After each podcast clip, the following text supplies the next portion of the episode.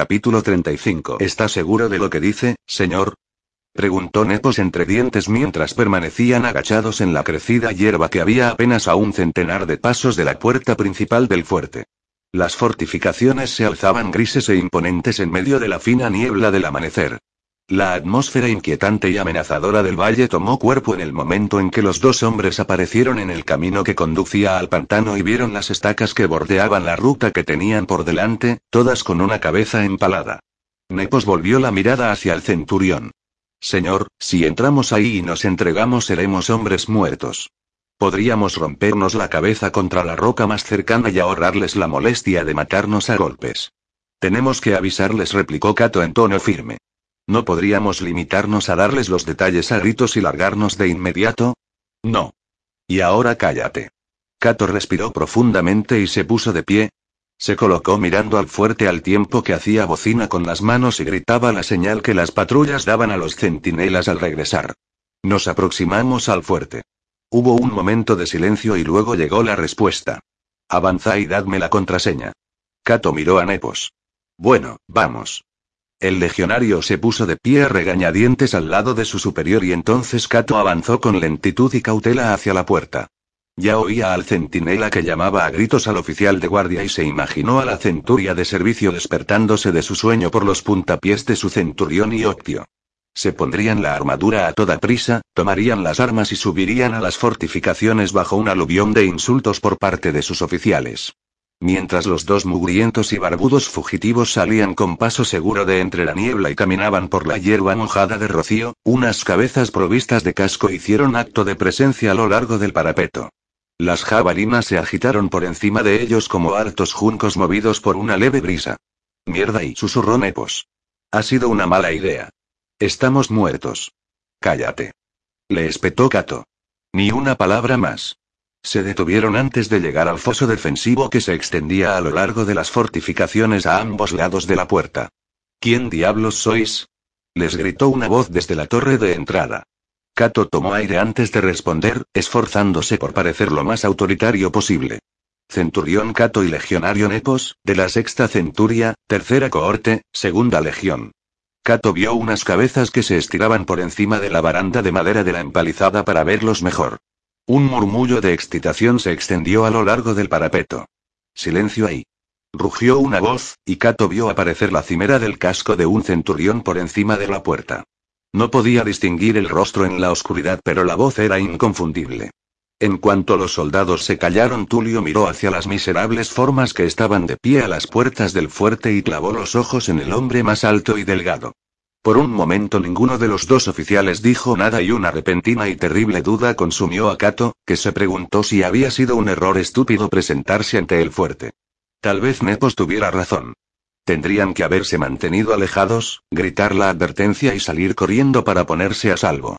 El terror se disipó en un momento, cuando Cato se recordó a sí mismo que su único futuro radicaba en el ejército, fuera cual fuese el resultado. Centurión gritó Tulio, ¿qué demonios haces aquí? La formalidad de su tono no pasó desapercibida a Cato y supo que Tulio le estaba dando una última oportunidad de escapar. Tengo que hablar con Maximio. Enseguida. Tulio se lo quedó mirando un momento y luego se encogió de hombros antes de darse la vuelta para dar sus órdenes a los soldados que esperaban abajo junto a la puerta. Abridla. Otio de guardia. Manda un pelotón para que arreste a esos hombres.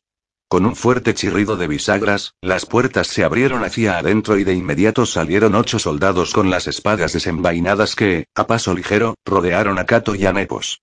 Sus expresiones no pudieron ocultar la sorpresa al contemplar a los dos fugitivos.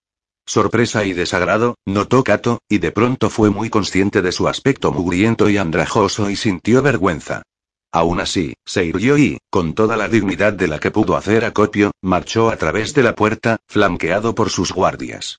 Había salido de una prisión para meterse de cabeza en otra, rumió con amargura, y no pudo evitar una mueca atribulada. Los guardias se detuvieron en cuanto el grupo entró en el fuerte y la puerta se cerró a sus espaldas. Cato se dio la vuelta para mirar hacia lo alto de la torre de entrada y vio que Tulio se deslizaba hacia la escalera y descendía por ella. No había ninguna expresión en el rostro del veterano y Cato notó que la espontánea sonrisa de saludo desaparecía de sus labios. Tulio se detuvo a unos pocos palmos de Cato y meneó la cabeza. ¿Qué coño crees que estás haciendo? Cato carraspeó. Debo hablar con el centurión Maximio, señor. Tulio se lo quedó mirando fijamente un momento y luego, sin desviar la vista, dio una orden. Otio de guardia. Señor. Saluda de mi parte al comandante de la cohorte. Dile que se le requiere en la puerta principal. En cuanto el Otio se hubo alejado al trote, Tulio dio unos pasos para acercarse a Cato y le habló en voz baja. ¿A qué estás jugando, muchacho? En el instante en que Maximio te ponga los ojos encima eres hombre muerto. Todos seremos hombres muertos si no le aviso. ¿Avisarle? Tulio frunció el ceño. ¿Avisarle de qué? Carataco. Viene hacia aquí con lo que le queda de su ejército. Tiene intención de aniquilaros y Cato sonrió de aniquilarnos, tiene intención de aniquilarnos. Por detrás de Tulio Cato vio que el Octio escarbaba la tierra con los pies para detenerse, al tiempo que una figura doblaba la esquina de una hilera de tiendas andando a grandes zancadas. Maximio apartó al hombre de un empujón y lanzó un bramido dirigido a los soldados de la puerta. ¿Qué diablos está pasando? Centurión Tulio. ¿Qué hacen esos malditos mendigos en mi fuerte? No somos un albergue para vagabundos. Tulio giró sobre sus talones y se puso firmes. Permiso para informar, señor. Son el centurión Cato y uno de sus hombres. ¿Cato? Maximio vaciló un momento y luego siguió avanzando mientras miraba a Cato con genuino asombro. Luego, en cuanto confirmó por sí mismo la identidad del centurión, Maximio sonrió con deleite. Se quedó de pie delante de Cato con las manos en las caderas y la cabeza ligeramente inclinada mientras evaluaba a los dos hombres que tenía delante. Arrugó la nariz. Apestáis. Señor, tengo que decirle y cállate. Le replicó Maximio a voz en grito. Cierra la boca, asqueroso pedazo de mierda. Una palabra más y te corto el cuello. Se volvió hacia Tulio. Arrójalos a la zanja de las letrinas y aposta una guardia. Tulio enarcó las cejas. Señor, ya me has oído. Haz lo que te ordeno. Pero, señor, el centurión Cato ha venido para advertirnos.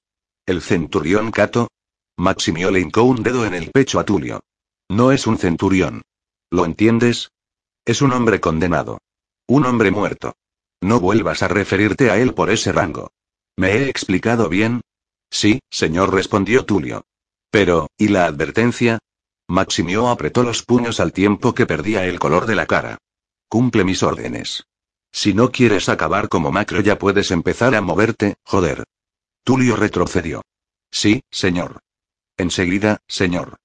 El anciano centurión se dio la vuelta e impartió órdenes a la sección que había escoltado a Cato y a Nepos hasta el interior del fuerte, y se quedó a un lado en posición de firmes.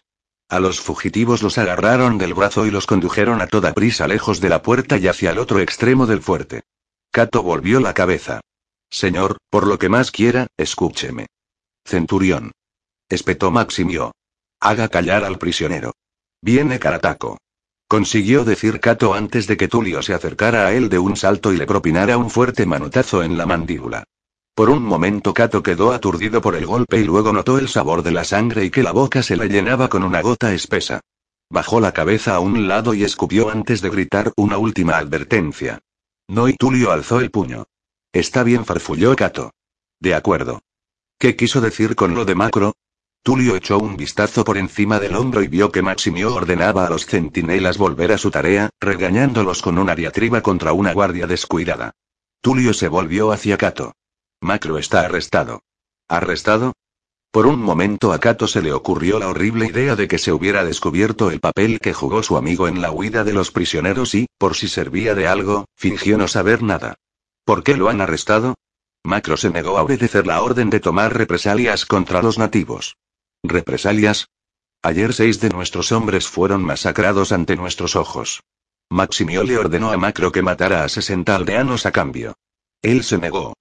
De modo que Maximio lo puso bajo arresto y le dio su centuria a un octio, cordó, una basura que se mostró encantado de llevar a cabo la orden. Cato lo miró. ¿Lo dices en serio? Totalmente. Pero ahora cállate. Por un instante Tulio se inclinó para acercarse y susurrar. Ya hablaremos después. Hay demasiados oídos cerca de aquí. Siguieron marchando en silencio hasta llegar al cobertizo situado sobre el canal de la letrina del fuerte. A medida que se iban acercando el olor se iba haciendo inaguantable, incluso después de la fetidez del establo en la que los britanos los habían retenido prisioneros. Tulio se dirigió a la trampilla de madera que cubría el canal entre la letrina y la rejilla por la que las aguas residuales se escurrían hacia la zanja de desagüe que bajaba directamente por la pendiente y se alejaba de las paredes del fuerte. Haciendo una mueca, levantó la trampilla y la apoyó contra la pared de la letrina. Entrad. Cato miró hacia los asquerosos y oscuros sedimentos de allí abajo y movió la cabeza en señal de negación. No. Tulio suspiró y se volvió hacia la escolta, pero Cato lo agarró del brazo. Hemos visto las cabezas en el camino que conduce al pantano. ¿Qué ha pasado aquí? Cato vio que el anciano vacilaba. Cuéntamelo. Tulio miró a su alrededor con nerviosismo antes de responder. De acuerdo. Se ha vuelto loco y Maximio. Ha masacrado a los nativos a diestro y siniestro. Tulio se frotó el mentón. Nunca había visto nada igual. Es como si estuviera poseído y, un demonio. Eso es lo que Macro creía. Como si Maximio se estuviera vengando con los lugareños por toda la mierda que se le ha venido encima a la tercera cohorte. Tal vez repuso Cato, y se paró a pensar un momento. Pero me pregunto por qué el legado mandó la corte aquí. Ha de haber algo más aparte de darnos caza. ¿Qué estás diciendo? Piénsalo. Perdimos el contacto con Karataco. El general tenía que encontrar alguna manera de hacerlo salir al exterior. Ahora está ocurriendo. Pero ¿cómo iba a saber el general que Maximio se volvería loco y provocaría a Karataco para que atacara? No podía saberlo. Sí, sí que podía y sí le ordenó a Maximio que empezara a asesinar a los lugareños. Tulio meneó la cabeza. No. No hay ningún método en lo que está haciendo. Solo locura. Está loco, afirmó Kato si no se dispone a prepararse para el ataque. Al final del día, Karataco y miles de sus hombres se presentarán frente a las fortificaciones. Arden en deseos de vengarse, tomarán este lugar por asalto y matarán a todo el que encuentren en él. No tendremos ninguna oportunidad. Tulio miró fijamente a Kato, esforzándose por ocultar su temor, y el joven oficial aprovechó su ventaja. La corte solo puede salir de esta de un modo. Según yo lo veo, solo hay una manera. Pero no servirá de nada a menos que pueda y que podamos convencer a Maximio. No. El centurión Tulio meneó la cabeza. No escuchará. Y va a cerciorarse de que yo sufra incluso por hablar así contigo. Métete en el agujero. Por lo que más quieras, joder. Cato lo apretó con más fuerza y tiró del anciano para que se diera la vuelta y lo mirara. Los legionarios se llevaron la mano a la espada. Escúchame. Tulio alzó la mano que tenía libre. Tranquilos, muchachos. Cato le dio las gracias con una inclinación de la cabeza y siguió hablando mediante un susurro desesperado. Eres un maldito veterano, Tulio, y no te dieron esos medallones que luces en el arnés por lo bien que llevas la contabilidad o por cubrirte el trasero. Si no tienes cojones para hacerle frente a Maximio, al menos deja que lo intente yo. Sin dejar de mirar al viejo a los ojos, Cato relajó la mano y le dio un suave y tranquilizador apretón en el brazo. Estamos hablando de la vida de más de un hombre. Si Maximio no escucha, seremos hombres muertos. Tú puedes cambiar las cosas, ahora mismo. ¿Cómo? Despide a la escolta. Luego llévame a su tienda. Manda a alguien que vaya de buscar a Macro. Puede reunirse con nosotros allí. Hemos de que convencer a Maximio.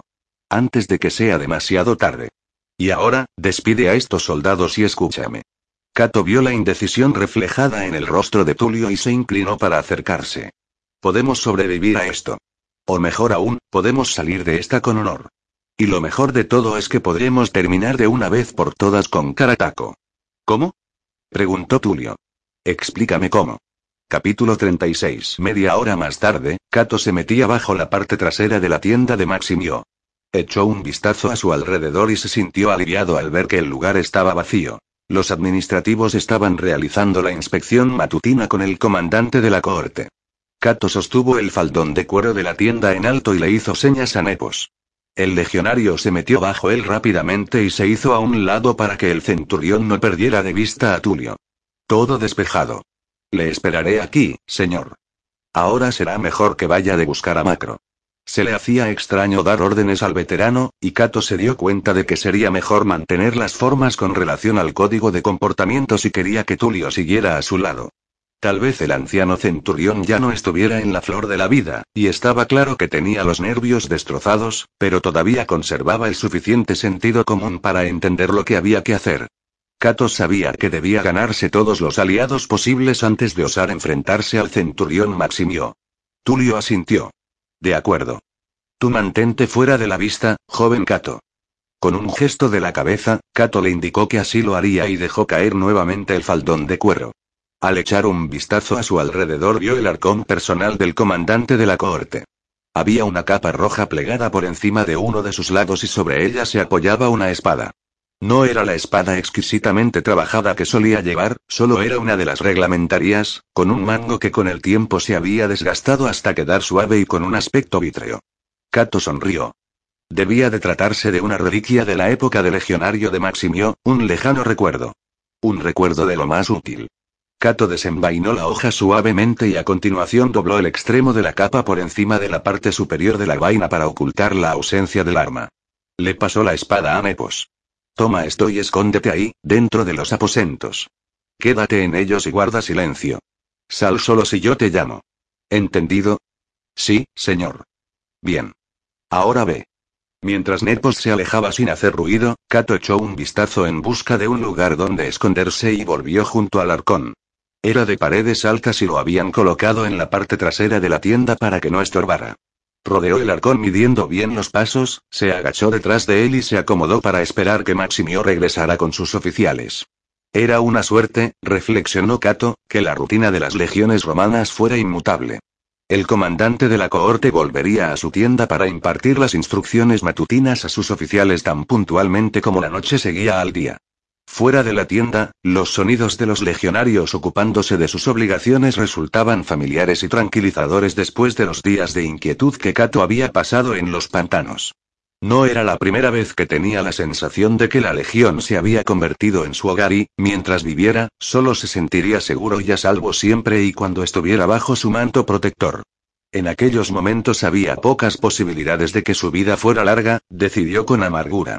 Aunque Maximio no tratara de matarlo allí mismo, los guerreros enemigos que asaltaran el fuerte lograrían hacer lo que el centurión no había podido. Cato estuvo tentado por un momento de llamar a Nepos, echar a correr y abandonar el fuerte antes de que el comandante de la cohorte regresara a su tienda. Cato apretó los dientes y se golpeó el muslo con furia. Ya se había comprometido y tenía que enfrentarse a Maximio para contar con alguna posibilidad de evitar el desastre. El tiempo pasaba con exasperante lentitud y Cato permaneció sentado, tenso y expectante, mientras aguzaba el oído para captar el primer sonido que indicara el regreso del comandante de la cohorte. En varias ocasiones oyó a Maximio bramar una orden o lanzar una enojada maldición mientras desarrollaba la inspección del fuerte. En cada una de ellas Kato se preparó para el trabajo que debía hacer y cada vez que resultó ser una falsa alarma su determinación se desmoronaba un poco más y se sentía un paso más cerca de sucumbir ante sus miedos y salir corriendo. Entonces, por fin, volvió a oír a Maximio, que estaba muy cerca y que sin duda se disponía a entrar en la tienda. Tulio. Señor, ¿Has dado instrucciones a los octios sobre las patrullas de hoy? Sí, señor. Antes de la inspección. Bien. Entonces solo faltan los centuriones. Mira, ahí están. A la reunión. Moveos. Cato se agazapó detrás del arcón y apenas se atrevía a respirar, mientras el pulso le martilleaba en los oídos. Las paredes de cuero de la tienda brillaron cuando Maximio atravesó los faldones para entrar en sus dependencias. Se oyó un resoplido cuando el comandante de la cohorte se sentó en una silla y luego la tienda volvió a brillar de nuevo cuando los demás centuriones, con la respiración agitada, se reunieron con él y con Tulio. Sin ningún preámbulo, Maximio vociferó una orden. Tomad asiento, centuriones, se nos hace tarde. Se oyó un breve murmullo mientras los oficiales se sentaban. ¿Dónde está el centurión Coró? preguntó Maximio con rudeza, Tulio. Lo siento, señor. Lo ha mandado a la aldea para hacerse con algunos nativos. El canal de residuos del fuerte se está atascando y es necesario aumentar su capacidad, ahondarlo. No puede decirse que eso necesite la atención personal de un centurión, ¿verdad? Estaba disponible, señor. Y más que dispuesto a hacer el trabajo. Sin duda rió Maximio. Es un buen muchacho. Si todos mis oficiales tuvieran tantas ansias de tratar a esos bárbaros como las alimañas que son y tú le dijiste que se fuera, Tulio, de modo que puedes ir a buscarle. Sí, señor, y con su permiso. Vete. Por un momento nadie dijo nada, hasta que Tulio salió de la tienda, entonces Maximio volvió a reírse. Aseguraos de no acabar como ese, muchachos. Cato oyó que el centurión Félix se hacía eco del regocijo de su comandante. Entonces Maximio cortó de pronto. ¿Qué pasa, Antonio? ¿Se te ha comido la lengua el gato? No, señor. Pues a qué viene esa cara larga? Señor, y suéltalo ya, hombre. Estaba pensando en lo que Cato dijo antes. Su advertencia. Una advertencia, ya lo creo. exclamó Maximiot con desdén. Lo que pasa es que ya ha tenido bastante pantano. Ya viste el estado en que estaba. Esa mierda sobre la advertencia no era sino un subterfugio para engatusarnos y volver a la cohorte. De todos modos, ahora que ese cabrón está en nuestras manos y el resto del grupo sin duda están muertos, podemos dar por terminado nuestro trabajo aquí, llevárselo a Vespasiano e incorporarnos a la legión. Deberías celebrarlo, Antonio, en lugar de preocuparte como una vieja. Cato oyó que Félix soltaba un resoplido de desdén antes de que el centurión Antonio murmurara su respuesta. Sí, señor, ¿y qué diablos es ese olor? Maximio husmeó. Huele como si algo se hubiera deslizado hasta aquí, le hubiera dado una cagalera y hubiese muerto. ¿Qué es esa peste? En la parte trasera de la tienda hubo un parpaleo de luz cuando la portezuela volvió a abrirse. ¿Tulio? Maximio pareció sorprendido. ¿Ya? Entonces, ¿dónde y qué significa esto? ¿Qué demonios está haciendo aquí Macro? ¿Por qué va armado? Tomando aire una última vez para intentar calmar sus nervios, Cato se puso en pie. Señor, tiene que escuchar. ¿Qué? Maximio giró sobre sus talones al oír su voz. Cato. ¿Qué demonios está pasando aquí? Guardias. Tulio meneó la cabeza. No servirá de nada, señor. Los mandé a buscar a Corro. En su nombre, señor. En mi nombre. Maximio pasó la mirada de Tulio a Macro, luego la volvió hacia Cato. De pronto abrió los ojos hasta desorbitarlos. ¿Qué es esto? ¿Un motín? No, señor. Tulio levantó una mano y avanzó. Tiene que escucharnos. Escuche a Cato. Antes os veré en el infierno. Espetó Maximio, y se puso en pie de repente. Antonio. Félix. Desenvainad las espadas. Quedaos donde estáis. Macro saltó hacia adelante y levantó la punta de su espada para colocarla cerca de la garganta de Félix. Ni siquiera pienses en moverte. Tulio. Vigílalo. Macro señaló con un gesto de la cabeza al comandante de la cohorte. Pero fue demasiado tarde. Casi al mismo tiempo en que Macro terminó de hablar, Maximio ya estaba de pie, espada en ristre. Tulio vaciló y miró de Maximio a Macro con expresión de impotencia. Cato se volvió hacia la portezuela que daba a los aposentos del comandante de la cohorte. Nepos. Ven aquí. El legionario entró precipitadamente y se preparó, con la espada de Maximio alzada y listo para golpear. Por un momento Cato se quedó mirando con nerviosismo al comandante de la cohorte, cuyos músculos temblaban dispuestos a dar un salto.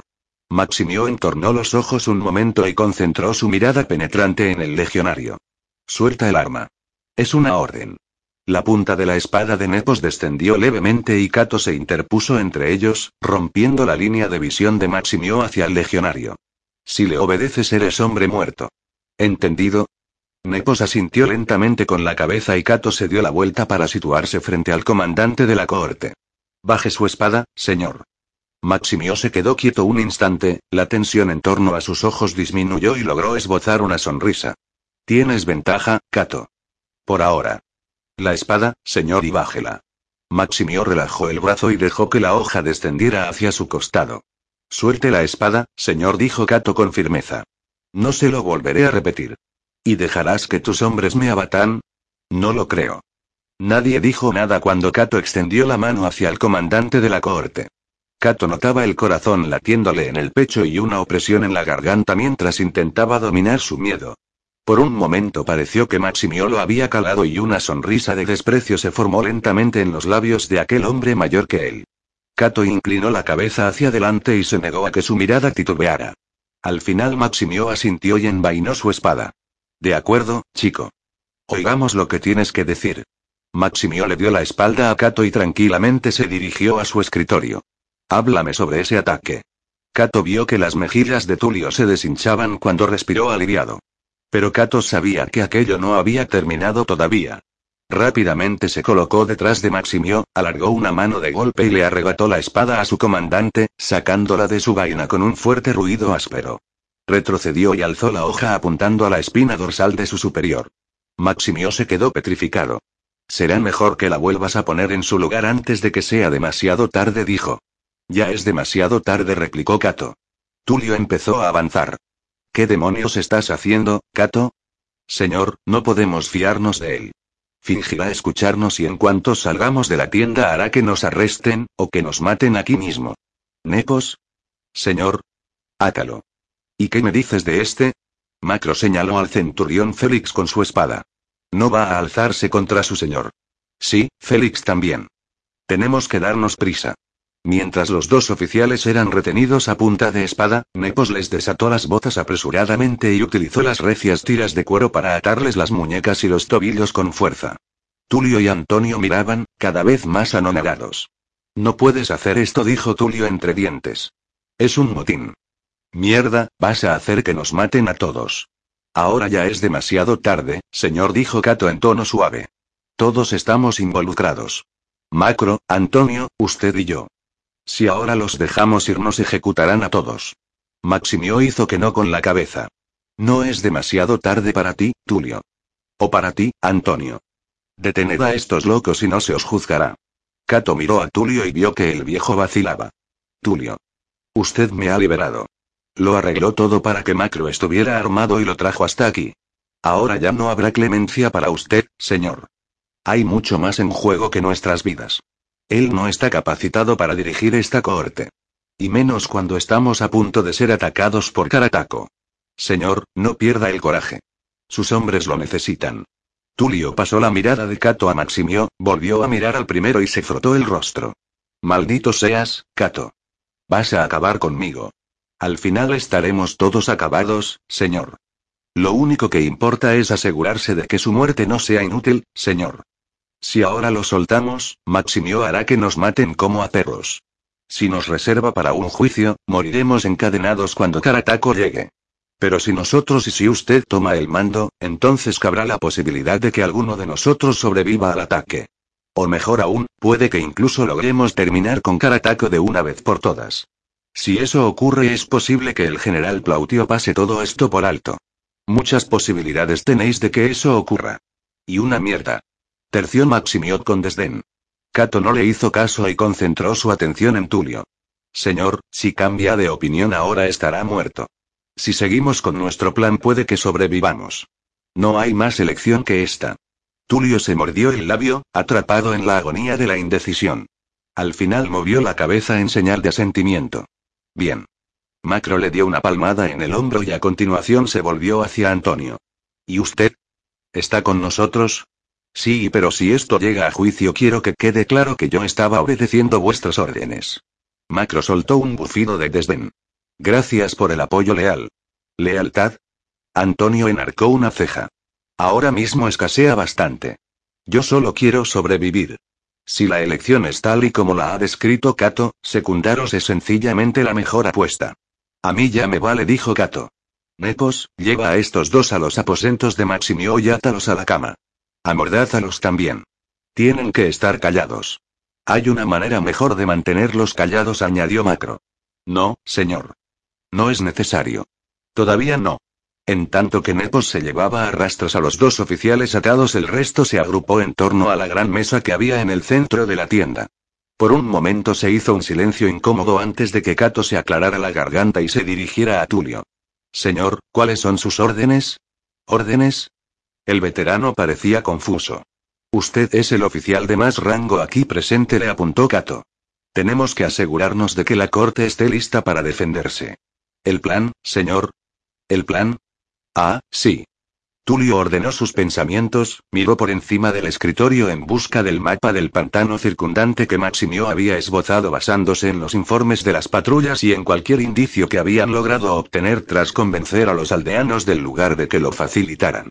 Las líneas esbozadas para señalar los pequeños senderos se entrecruzaban con el contorno del pantanal. Una línea más ancha indicaba la ruta principal a través del pantano, que conducía hacia el norte, hacia la cuenca alta del Támesis. Tulio colocó un dedo en el mapa. Si Kato está en lo cierto, es por aquí por donde vendrá Karataco con su ejército.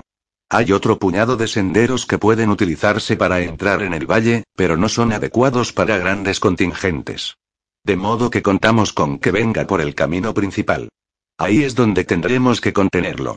Reforzar la entrada ya existente y esperar que podamos retenerla. Antonio levantó la mirada. ¿Abandonar el fuerte? Pero eso es una locura, señor.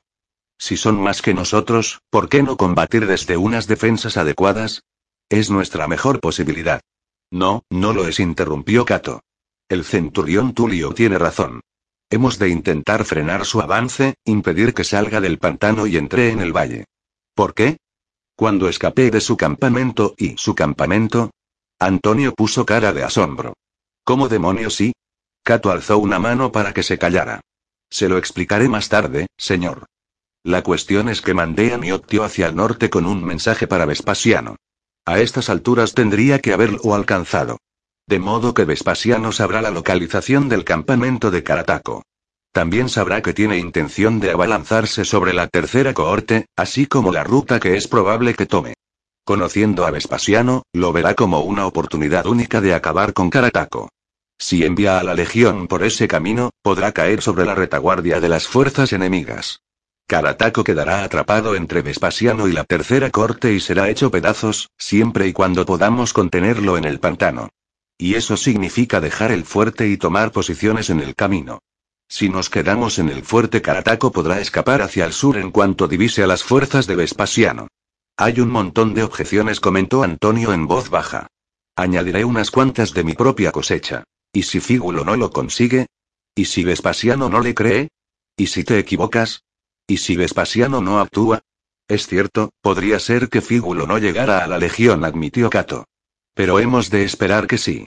El hecho de que se arriesgue a ser ejecutado al volver a la legión debería contar para algo.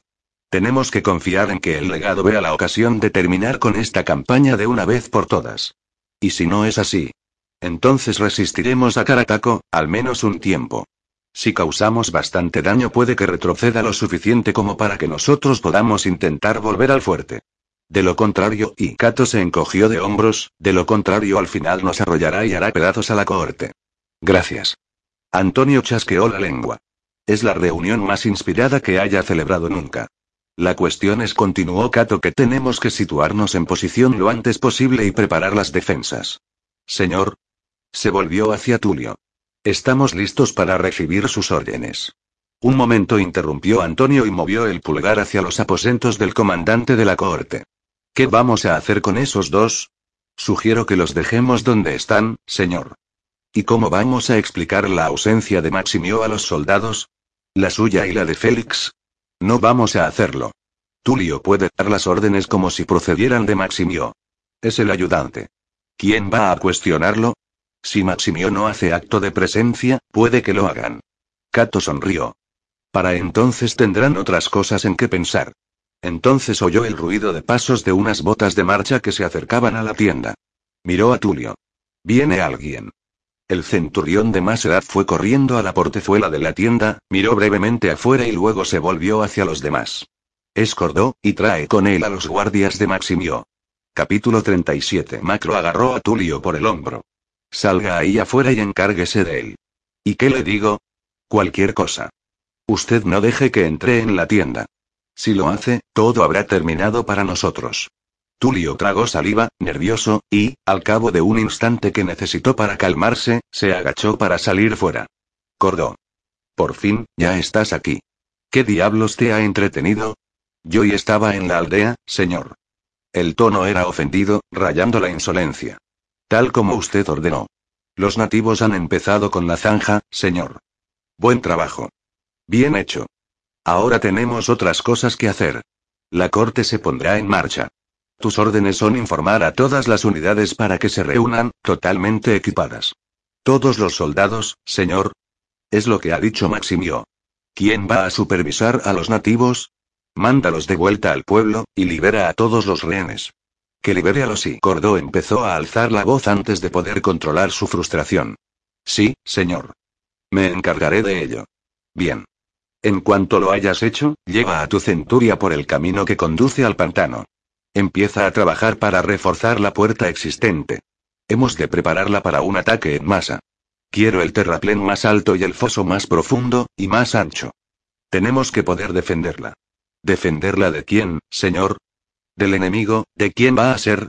Parece ser que Karatako planea atacarnos después de todo. Y ahora cumple con tus órdenes. Sí, señor, pero primero debo informar al centurión Maximio. Perdóneme, señor. En el interior de la tienda Macro y Kato intercambiaron unas miradas de preocupación y Kato apretó más el puño en torno a la espada del comandante de la cohorte. Ya informarás después. Replicó Tulio en tono desabrido. Cumple tus órdenes o te pondré bajo arresto, maldita sea. No lo creo, señor, repuso Cordó con calma. Veremos qué tiene que decir a todo esto Maximio. ¿En nombre de quién te crees que doy las órdenes? Le gritó Tulio. Fuera de mi vista, gilipollas engreído. Vete antes de que te arreste por flagrante insubordinación. Se hizo una pausa, durante la cual Cato y Macro se quedaron completamente quietos, nerviosos y tensos. Entonces Cordó cedió. Sí, señor. Y llévate a esos guardias contigo. Maximio quiere que todo el mundo se ponga a trabajar en las defensas en cuanto estén equipados. Será mejor que busques una carreta y te lleves contigo todas las herramientas de atrincheramiento que puedas. Sí, señor, y como ordene el comandante Maximio. Así me gusta. Y ahora ponte en marcha. Cordó gritó a los guardias que se pusieran firmes, les ordenó que dieran media vuelta y luego marcharon hacia la puerta principal. Las portezuelas de cuero se hicieron a un lado y el centurión Tulio entró con paso vacilante en la tienda de mando. Se desplomó en una silla, a un lado del escritorio. Bien hecho, señor, le dijo Cato con una sonrisa. Una buena actuación. No se interpondrá en nuestro camino cuando realicemos nuestro movimiento. ¿Hay algún otro oficial que pueda causarnos problemas? No. Tulio hinchó las mejillas. Maximió ha cabreado de veras a la mayoría. Lleva semanas dando coba a los soldados y desautorizándonos frente a ellos. Los oficiales se alegrarían si se fuera. Pero nunca apoyarían un amotinamiento. Entonces no les daremos ninguno, señor. Cato sonrió de modo alentador. Si podemos mantenerlos ocupados todo terminará, de una manera u otra, antes de que se enteren de que la corte está a las órdenes de un nuevo comandante. Las trompetas empezaron a hacer sonar el toque de reunión por el fuerte y desde el exterior de la tienda llegaban los sonidos amortiguados que hacían los soldados al recoger su equipo y plegar las tiendas para correr al punto de encuentro que se hallaba justo delante de la puerta principal, en el interior del fuerte. Cato se inclinó hacia Tulio. Será mejor que se vaya y asuma el mando, señor. Sí, sí, por supuesto. Antonio, ven conmigo. El viejo centurión levantó la mirada hacia Cato. En cuanto Cordó haya abandonado el fuerte mandaré a buscaros a Macro y a ti. Macro se revolvió, incómodo. Si alguien pregunta, ¿qué lo harán? Será mejor que tenga una buena razón para reincorporarnos. Al menos, será mejor que sea capaz de convencer a los soldados de que fue idea de Maximio. Dígales la verdad, señor, añadió Cato. Dígales que Karatako se acerca y que la corte requiere que todos los hombres disponibles estén sobre las armas para combatir al enemigo. Y ese es el único motivo por el que Maximio ha accedido a soltarnos, temporalmente. De acuerdo, y Tulio mostraba una expresión vacilante. Vamos, Antonio. Macro esperó hasta que los dos centuriones abandonaron la tienda antes de volverse hacia Cato. No te hace sentir precisamente esperanzado, ¿verdad? Cato se encogió de hombros. Con todo a lo que he tenido que enfrentarme estos últimos días, ahora mismo me siento como si llevara una buena ventaja en este juego. Tú siempre tan optimista, gruñó Macro. De todas formas, hay una última cosa que tengo que solucionar antes de que Tulio mande a buscarnos. ¿Y qué es? Necesitamos que Nepo se quede aquí y vigile a Maximio y a Félix. Si se queda un momento de guardia, señor, le daré las órdenes. De acuerdo. Macro se dirigió con sigilo hacia la portezuela de la tienda y miró con cuidado hacia el exterior. No había nadie por allí cerca, solo se veían unas figuras distantes entre los huecos de las hileras de tiendas. Estaban formando, preparándose para salir marchando del fuerte. Macro volvió la mirada hacia Kato y vio que su joven amigo hablaba seriamente con Nepos, en voz baja. Macro no oyó lo que decían. El legionario parecía estar escuchando con atención y meneaba la cabeza. Tienes que hacerlo le dijo Kato con energía, y a continuación le dirigió una rápida mirada a Macro. Se volvió de nuevo hacia el legionario y bajó la voz mientras continuaba hablando. Al final Nepos asintió con un lento movimiento de la cabeza cuando Kato terminó de darle las órdenes. El centurión le dio unas palmaditas a Nepos en el brazo y le dirigió unas últimas palabras de ánimo antes de darse la vuelta y dirigirse sin hacer ruido hacia el otro lado de la tienda para reunirse con Macro. Nepos no parece muy contento. Cato le lanzó una mirada inquisidora y luego se encogió de hombros. No le entusiasma quedarse atrás. Ya lo he notado. No me sorprende, ni mucho menos. Kato sonrió. Que te dejen solo cuando el resto de la corte va a abandonar el fuerte. Francamente dijo Macro entre dientes, no estoy seguro de a quién le toca la mejor parte. ¿Hay alguna posibilidad de que Nepos quiera intercambiar funciones? Kato soltó una seca risa al tiempo que volvía la mirada hacia Nepos, que estaba agachado detrás, en los aposentos del comandante de la cohorte. Oh, yo diría que hay todas las posibilidades del mundo. En cuanto la corte hubo formado tras la puerta principal, el centurión Tulio les transmitió las órdenes del comandante de la cohorte y les explicó a los soldados que el centurión Félix se había presentado voluntario para ir a buscar al legado e informarle de la situación de la tercera cohorte. Tulio explicó que, puesto que la corte estaba muy corta de efectivos, Maximio había decidido que debía prepararse a cualquier hombre disponible para la inminente lucha. Por consiguiente, le habían dado a Macro el mando de la cuarta centuria, la unidad de Félix y Cato volvería a marchar de nuevo a la cabeza de la sexta centuria. En el momento adecuado, los dos oficiales aparecieron por entre las hileras de tiendas por detrás de Tulio y fueron presentados a los soldados de la corte. El asombro de los legionarios duró poco puesto que Tulio dio la orden de ponerse en marcha enseguida y, centuria tras centuria, los soldados de la corte salieron del fuerte marchando pesadamente hasta enfilar el camino que conducía al pantano. El Octio VII, a quien Maximio había nombrado para reemplazar a Fígulo, mantuvo el paso al lado de Cato. De vez en cuando miraba a su centurión con una expresión osca y hostil que Cato podía comprender muy bien. Había estado disfrutando de su primera experiencia en el mando y había renunciado a ella dando muestras de una mala actitud a duras penas tolerable. Cato decidió que la mejor manera de lidiar con ese resentimiento era mantener al hombre ocupado. Los hombres se están rezagando, séptimo. Haz que cierren filas. El Octio abandonó la línea y empezó a insultar a gritos a los soldados que le pasaban por delante, golpeando con su bastón a cualquier legionario que dejara que se abriera un hueco entre él y el soldado que tenía delante. Los golpes eran innecesariamente salvajes, pero Cato se obligó a no intervenir. Lo último que necesitaba la centuria en aquellos momentos era un enfrentamiento entre sus oficiales. De momento tendría que dejar que Séptimo desahogara su rabia y frustración con los soldados. Mientras odiaran a Séptimo, puede que se sintieran inclinados a establecer una mejor relación con su recién readmitido centurión. A Cato se le hacía extraño estar otra vez al mando de los soldados a los que había conducido hacia la batalla en el vado del Támesis. La última vez no había podido contener al enemigo y a resultas de ello Cato había sufrido la 10. En aquella ocasión el fracaso los llevaría a todos a la muerte. ¿Y si sobrevivían a las próximas horas? Cato sonrió tristemente para sus adentros. Con independencia de cómo resultaran las cosas, seguía siendo un hombre condenado y se enfrentaría a una ejecución o, si le perdonaban la vida, lo más probable era que lo desacreditaran y lo dieran de baja del ejército. Con una punzada de ira, dejó de lado los pensamientos sobre el futuro. No debía apartar su mente del presente. La sorpresa que causó en los soldados el indulto temporal de Cato fue aún mayor por el hecho de que lo hubiera ordenado el comandante de la cohorte, tan implacable y fanático en su búsqueda de los condenados durante los últimos días. Cuando Cato apareció en la zona de reunión, la mayoría lo miraron asombrados, pero unos cuantos rostros dejaron traslucir resentimiento y, lo que era peor, desconfianza. No había duda de que su mugriento semblante, el cabello enmarañado y apelmazado y la barba descuidada quedaban muy mal en el rostro de un hombre con el rango de centurión. Había recuperado su armadura de escamas y su arnés de manos del intendente de la cohorte, fuente de aún más resentimiento, puesto que el hombre había albergado la esperanza de vender el equipo por una bonita suma. Pero el rencor de los demás no era más que una pálida sombra proyectada sobre la sensación satisfactoria que tenía Cato. El hecho de tener otra vez puesta su armadura, una buena espada en el costado y un sólido escudo en el brazo resultaba algo natural y reconfortante. Era como si las anteriores semanas de sufrimiento, penurias y peligro hubieran quedado barridas como una capa de polvo bajo una tormenta de verano. O, al menos, eso parecía. Señor. Cato levantó la vista y vio que desde la cabeza de la columna se aproximaba un mensajero, el cual había empezado a cruzar la cima de una pequeña colina.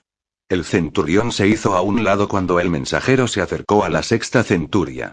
Señor, el centurión Tulio le saluda y dice que Cordó y sus hombres están a la vista. Cato no pudo evitar sonreír ante la poco disimulada advertencia y movió la cabeza en señal de asentimiento. Dale las gracias de mi parte y haz saber a Tulio que estoy al tanto de la situación. El mensajero frunció el ceño ante la rareza de la respuesta de Kato. Señor. Tú dile exactamente lo que te acabo de decir. Sí, señor. El legionario saludó, se dio la vuelta y echó a correr a lo largo de la corte hacia el centurión Tulio, que se encontraba a la cabeza de la columna. Cato sintió una punzada de preocupación por la necesidad de dejar la corte en manos del anciano oficial. Las cosas no se habían podido llevar de otra manera. Ya era bastante arriesgado sacar de escena a Maximio. Cualquier intento por parte de Macro o de Cato de asumir el mando de la corte estaba condenado al fracaso, de modo que debía de hacerlo Tulio, si no querían forzar demasiado la credulidad de los soldados.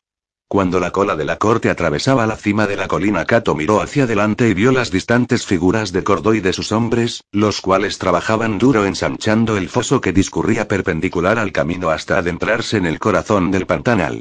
El centurión interino portaba una capa roja para distinguirse de sus soldados y Cato se preguntó, por pasar el rato, si la había robado de los pertrechos de Macro, y si se había puesto la ropa del centurión con la misma facilidad con la que había asumido su puesto.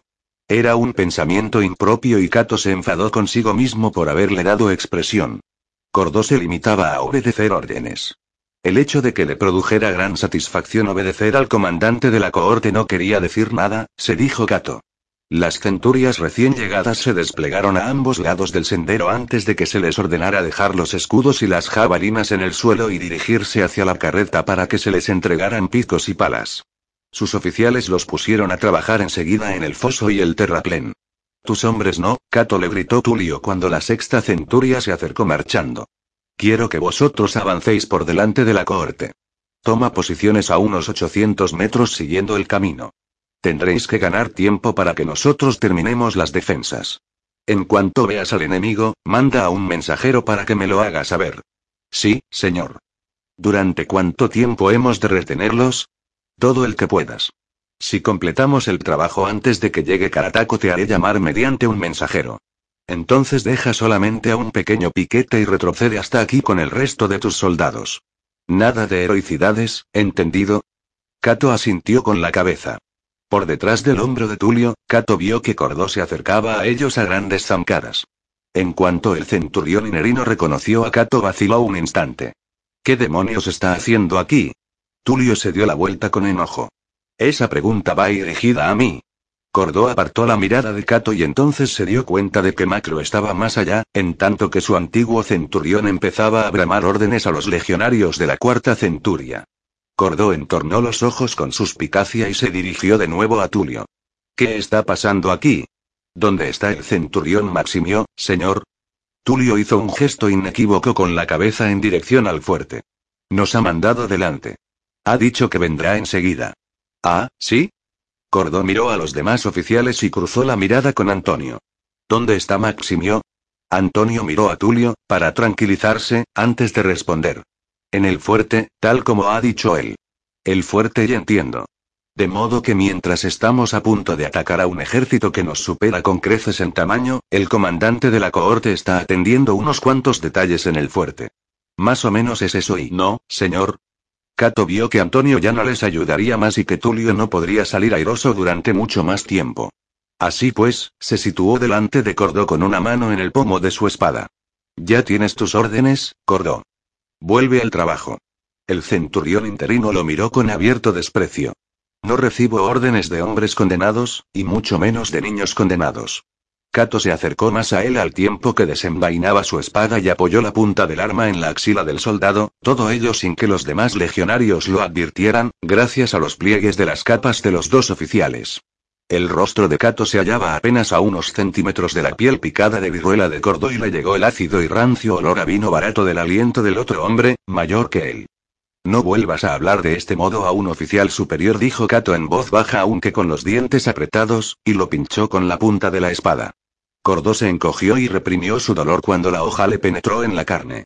Cato sonrió y susurró. La próxima vez que dirijas una palabra insolente, tanto a mí como a cualquiera de los centuriones, juro por todos los dioses que te arrancaré las entrañas. ¿Me has entendido? No hables, limítate a mover la cabeza. Cordo le devolvió la mirada con ojos que ardían con el fuego de una fría furia y luego agachó la cabeza una sola vez. Bien. Cato retiró lentamente su espada y empujó con cuidado al otro hombre con la mano que tenía libre. Y ahora vuelve con tu unidad y lleva a cabo tus órdenes. Cordó se puso la mano bajo la axila y se estremeció al tiempo que fulminaba con la mirada al joven centurión. Cato también lo miró y luego señaló hacia las defensas con un movimiento de la cabeza. Cordó captó la indirecta. Muy bien, señor. Eso está mejor. Ahora vete. Cordó retrocedió unos pasos antes de dar media vuelta y dirigirse rápidamente y con grandes zancadas hacia los soldados de la tercera centuria. No miró atrás, y Cato lo observó el tiempo suficiente para cerciorarse de que Cordó hacía exactamente lo que se le había dicho. Tenso y temblando, Cato se volvió hacia Tulio y Antonio. Bien hecho, muchacho. Un atisbo de sonrisa apareció en los extenuados rasgos de Tulio. Ya no tendremos que preocuparnos por él. Al menos de momento, señor, replicó Cato. Tendremos que vigilarle de cerca. Podría causarnos problemas. Lo cual me recuerda, ¿dónde están los guardias de Maximio? Junto a la carreta de suministros. Cato miró hacia la carreta y vio a los seis soldados de pie junto a ella, con los escudos en el suelo y las lanzas apoyadas en los hombros. Me los llevaré conmigo. Si no le importa, señor. ¿Para qué? Tulio puso mala cara. Aquí necesitamos a todos los hombres disponibles. Han hecho el juramento de proteger al comandante de la cohorte. Si Cordó se acerca a ellos puede que los convenza para que lo apoyen la próxima vez que intente enfrentarse a nosotros. ¿Crees que lo hará? preguntó Antonio. Si Carataco no llega para cuando hayamos terminado nuestras defensas, los hombres dispondrán de tiempo y harán lo que normalmente hacen en tales circunstancias. Hablar. Dada la presencia de Macro y mía y la ausencia de Maximio, diría que les hemos dado mucho que hablar. Antonio bajó la vista a sus botas. Estamos jodidos. Lo mire por donde lo mire, sonrió Cato. Bueno, señor, ¿y los guardias? No puedes llevártelos, dijo Tulio. Los necesito. Los pondré a trabajar aquí y mantendré a Cordó alejado de ellos. Ahora será mejor que tú y tus hombres bajéis por ese sendero. La sexta centuria marchó pesadamente a través de los postes de la puerta. A ambos lados los legionarios hicieron una pausa para verlos pasar y luego se apresuraron a volver al trabajo cuando sus oficiales les gritaron por haberse detenido. Macro se hallaba en lo alto del terraplén y saludó brevemente a Cato con la mano mientras dirigía a sus hombres para que empezaran a golpear las estacas que habían traído del fuerte y clavarlas para que hicieran de empalizada improvisada. La puerta estaba retirada del resto de las fortificaciones, situadas formando un ángulo respecto a ella, de modo que cualquiera que intentara asaltar la puerta se vería sometido a un ataque por tres frentes. Mientras su centuria marchaba alejándose de las líneas de defensa, el terreno a ambos lados del camino daba paso a zonas de barro y luego a calmas extensiones de aguas oscuras de las que se alzaban los pálidos tallos amarillos de los macizos de juncos, con sus cabezas emplumadas colgando inmóviles en la tranquila y cálida atmósfera. Al llegar a la primera curva del sendero, Cato se detuvo para mirar atrás hacia el resto de la corte y reparó en la distancia que había hasta la puerta. Era esencial que se familiarizara con la topografía. Si el enemigo caía sobre ellos antes de que Tulio los llamara, Cato y sus hombres llevarían a cabo una retirada en combate. El peso de su armadura y equipo hacía imposible que dejaran atrás al enemigo que, en cualquier caso, estaría sediento de sangre romana. Dispondrían de una pequeña ventaja sobre Carataco y los britanos y luego la sexta centuria tendría que combatir casi a cada paso en su retirada hacia la cohorte, la cual se esforzaba frenéticamente por terminar de construir las defensas. Les iría de muy poco y si lo conseguían. Pero si su sacrificio les proporcionaba a Tulio y a los demás tiempo suficiente para terminar las defensas, puede que la tercera corte fuera capaz de resistir a Carataco y su ejército. Al menos el tiempo suficiente para que Vespasiano llegara por el pantano, cerrase la trampa sobre el enemigo y lo aplastara. Cato sonrió al pensarlo.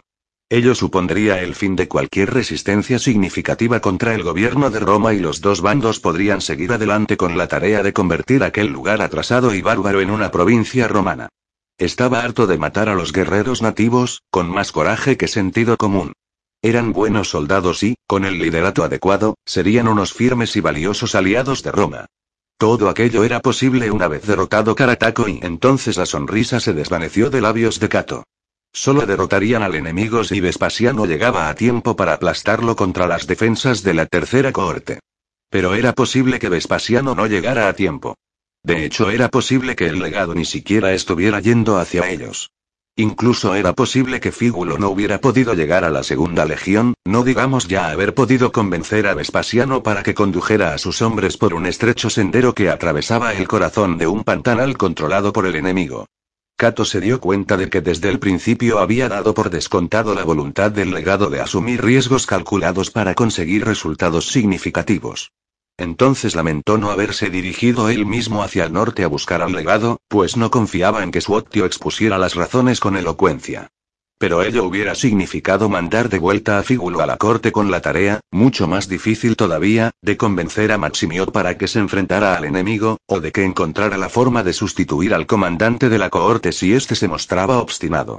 Cato no podía estar en dos sitios a la vez y no se fiaba de nadie más para hacer ninguna de las dos cosas por él.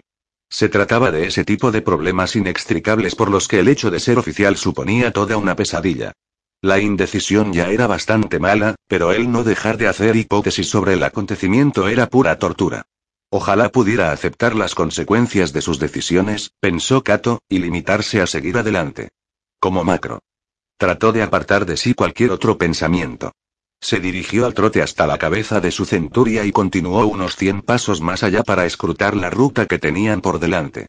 El sendero seguía el terreno alto, si es que se le podía llamar así, y bordeaba las sombrías charcas y cenagales que se extendían a ambos lados. Allí donde el terreno era seco se amontonaban los árboles raquíticos y las matas de aulaga. Más allá, amplias extensiones de juncos limitaban la visión, de modo que si el enemigo se aproximaba no lo advertirían con mucha antelación. De mal talante, Kato se dio un golpe en el muslo con el puño apretado. La tensa frustración bullía en su pecho mientras se adentraba en el pantano con sus hombres, esperando todo el tiempo que al siguiente recodo del camino se vieran cara a cara con Karataco y sus guerreros. Apenas Kato calculó que habían marchado unos 800 metros, ordenó detenerse a la sexta centuria. La unidad pasó de la columna a formar una línea de seis en fondo con una primera fila de doce soldados que ocupaban el ancho del camino y cuyos flancos estaban protegidos por densas y espinosas matas de aulaga que le desgarrarían la piel a cualquiera que intentara abrirse camino entre ellas. Se destacaron dos soldados a unos cien pasos por delante para que montaran guardia. Cato se volvió hacia sus hombres y recordó brevemente la primera vez que se puso frente a ellos como su rehabilitado centurión. Recordaba muchos de los endurecidos rostros que tenía delante y volvió a sentir la confianza de que se desenvolverían bien cuando se enfrentaran al enemigo. Descansen. Ordenó. Pero quedaos donde estáis. Cato entornó los ojos y levantó la vista hacia el cielo brillante y notó el sudor escociéndole bajo la pesada túnica militar, que a su vez soportaba encima la pesada armadura de escamas. Tenía la garganta pastosa y se notaba los labios secos y ásperos al roce de la punta de la lengua. Podéis echar un buen trago de las cantimploras. Lo más probable es que luego estemos demasiado ocupados para poder utilizarlas. Algunos de los soldados se rieron con aquello, pero la mayoría se quedó mirando fijamente al frente hasta que Séptimo bramó la orden de romper filas. Los soldados dejaron sus escudos y jabalinas en el suelo y se acuclillaron en la dura y seca tierra del camino. Algunos echaron mano de sus cantimploras enseguida, en tanto que otros se desataron los pañuelos que llevaban al cuello para limpiarse el sudor que les resbalaba por la cara. Séptimo se acercó a Cato. ¿Los muchachos pueden quitarse el casco, señor? Cato miró camino arriba. Todo parecía estar muy tranquilo y no había ninguna señal de alarma por parte de los dos centinelas. De acuerdo. Séptimo saludó y se dio la vuelta para dirigirse a los soldados que descansaban. Bien, muchachos. El centurión dice que podéis quitaros el casco. Tenedlo a mano. Se oyeron gruñidos de alivio por todas partes mientras los soldados se desabrochaban a tientas las ataduras de cuero y se quitaban de la cabeza los voluminosos y pesados cascos. Los forros de fieltro estaban tan empapados de sudor que se quedaban pegados a la cabeza de los legionarios, los cuales tenían que quitárselo separadamente. Debajo, el cabello mojado se les pegaba a la cabeza como si acabaran de tomar un baño de vapor en un gimnasio. Kato dirigió una última mirada a los centinelas y a continuación se dejó caer en el camino a corta distancia delante de sus soldados. Sus manos forcejearon con las correas de cuero del casco, se lo quitó, se lo puso en el regazo y pasó los dedos por la fina capa de polvo que cubría la parte superior del mismo. Lo dejó a un lado y cogió la cantimplora que colgaba del talabarte. Kato acababa de sacar el tapón del cuello de la cantimplora y la tenía a medio camino de sus labios cuando se oyó un grito distante. Se dio la vuelta de inmediato para mirar camino arriba, igual que varios de sus hombres. Uno de los centinelas corría hacia ellos por el sendero. Kato vio que el otro soldado seguía observando algo en la distancia. Al cabo de un momento, dio media vuelta y echó a correr con todas sus fuerzas tras su compañero. El centinela más cercano iba señalando con la jabalina por encima del hombro mientras corría y en aquellos momentos su advertencia fue claramente audible para todos y cada uno de los soldados de la sexta centuria. Ya vienen. Capítulo 38. Cato soltó la cantimplora y se puso en pie rápidamente al tiempo que gritaba las órdenes. A las armas. A las armas. Moveos. En torno a él los legionarios se levantaron recogiendo sus forros y cascos, se los encasquetaron e intentaron desesperadamente anudarse las correas que habían desatado hacía unos momentos. Todas las incomodidades del calor y la sed se disiparon mientras se apresuraban a armarse. Desde el sendero llegaban los continuos gritos del centinela que corría para reunirse con sus compañeros. Ya vienen. Los legionarios retomaron los escudos y las lanzas del polvoriento camino y los sostuvieron, listos para el ataque, mientras ocupaban sus posiciones arrastrando los pies. Cato desenvainó la espada y hendió el aire con ella para llamar la atención de sus soldados. Sexta centuria. Sexta centuria, preparad las jabalinas. Instintivamente, algunos de los soldados se llevaron la mano a sus espadas cortas, pero entonces soltaron las empuñaduras y levantaron las astas de sus jabalinas al tiempo que dirigían la mirada con preocupación camino abajo. Cato se dio la vuelta para mirar con ellos, deseando que los centinelas corrieran más deprisa. El primero de ellos llegó trotando, sin resuello debido al esfuerzo de la carrera hasta la centuria bajo el peso de la armadura y de las armas. Se detuvo delante de Cato y se inclinó hacia adelante con la respiración agitada. Informa, hombre. Le urgió Cato con rudeza. Sí, señor.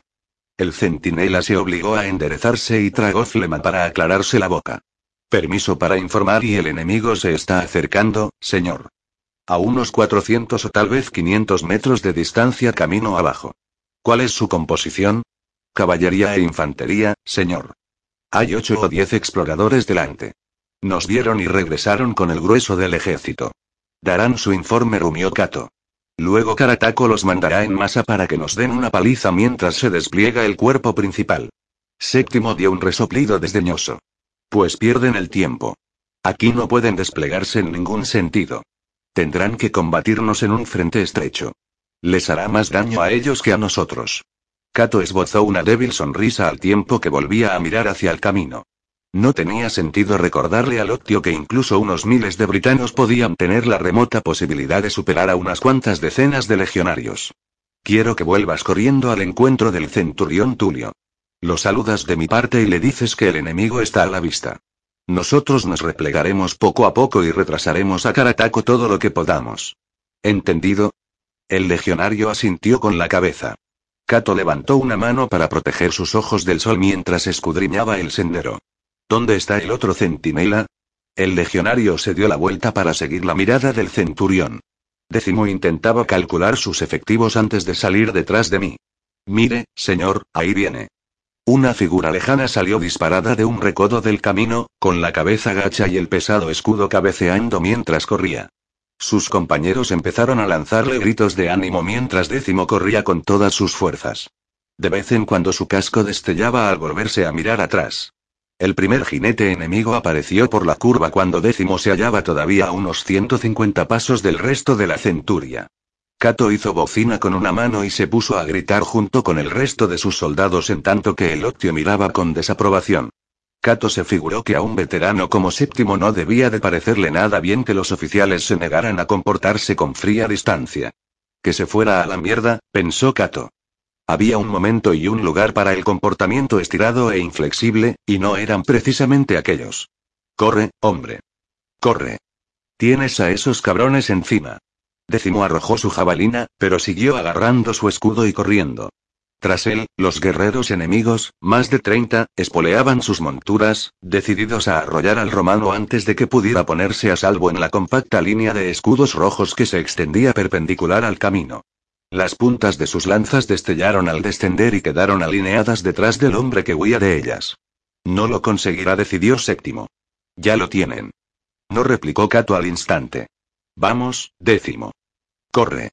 Al legionario no le quedaba mucha distancia por cubrir, pero aún era menor la que lo separaba de sus perseguidores.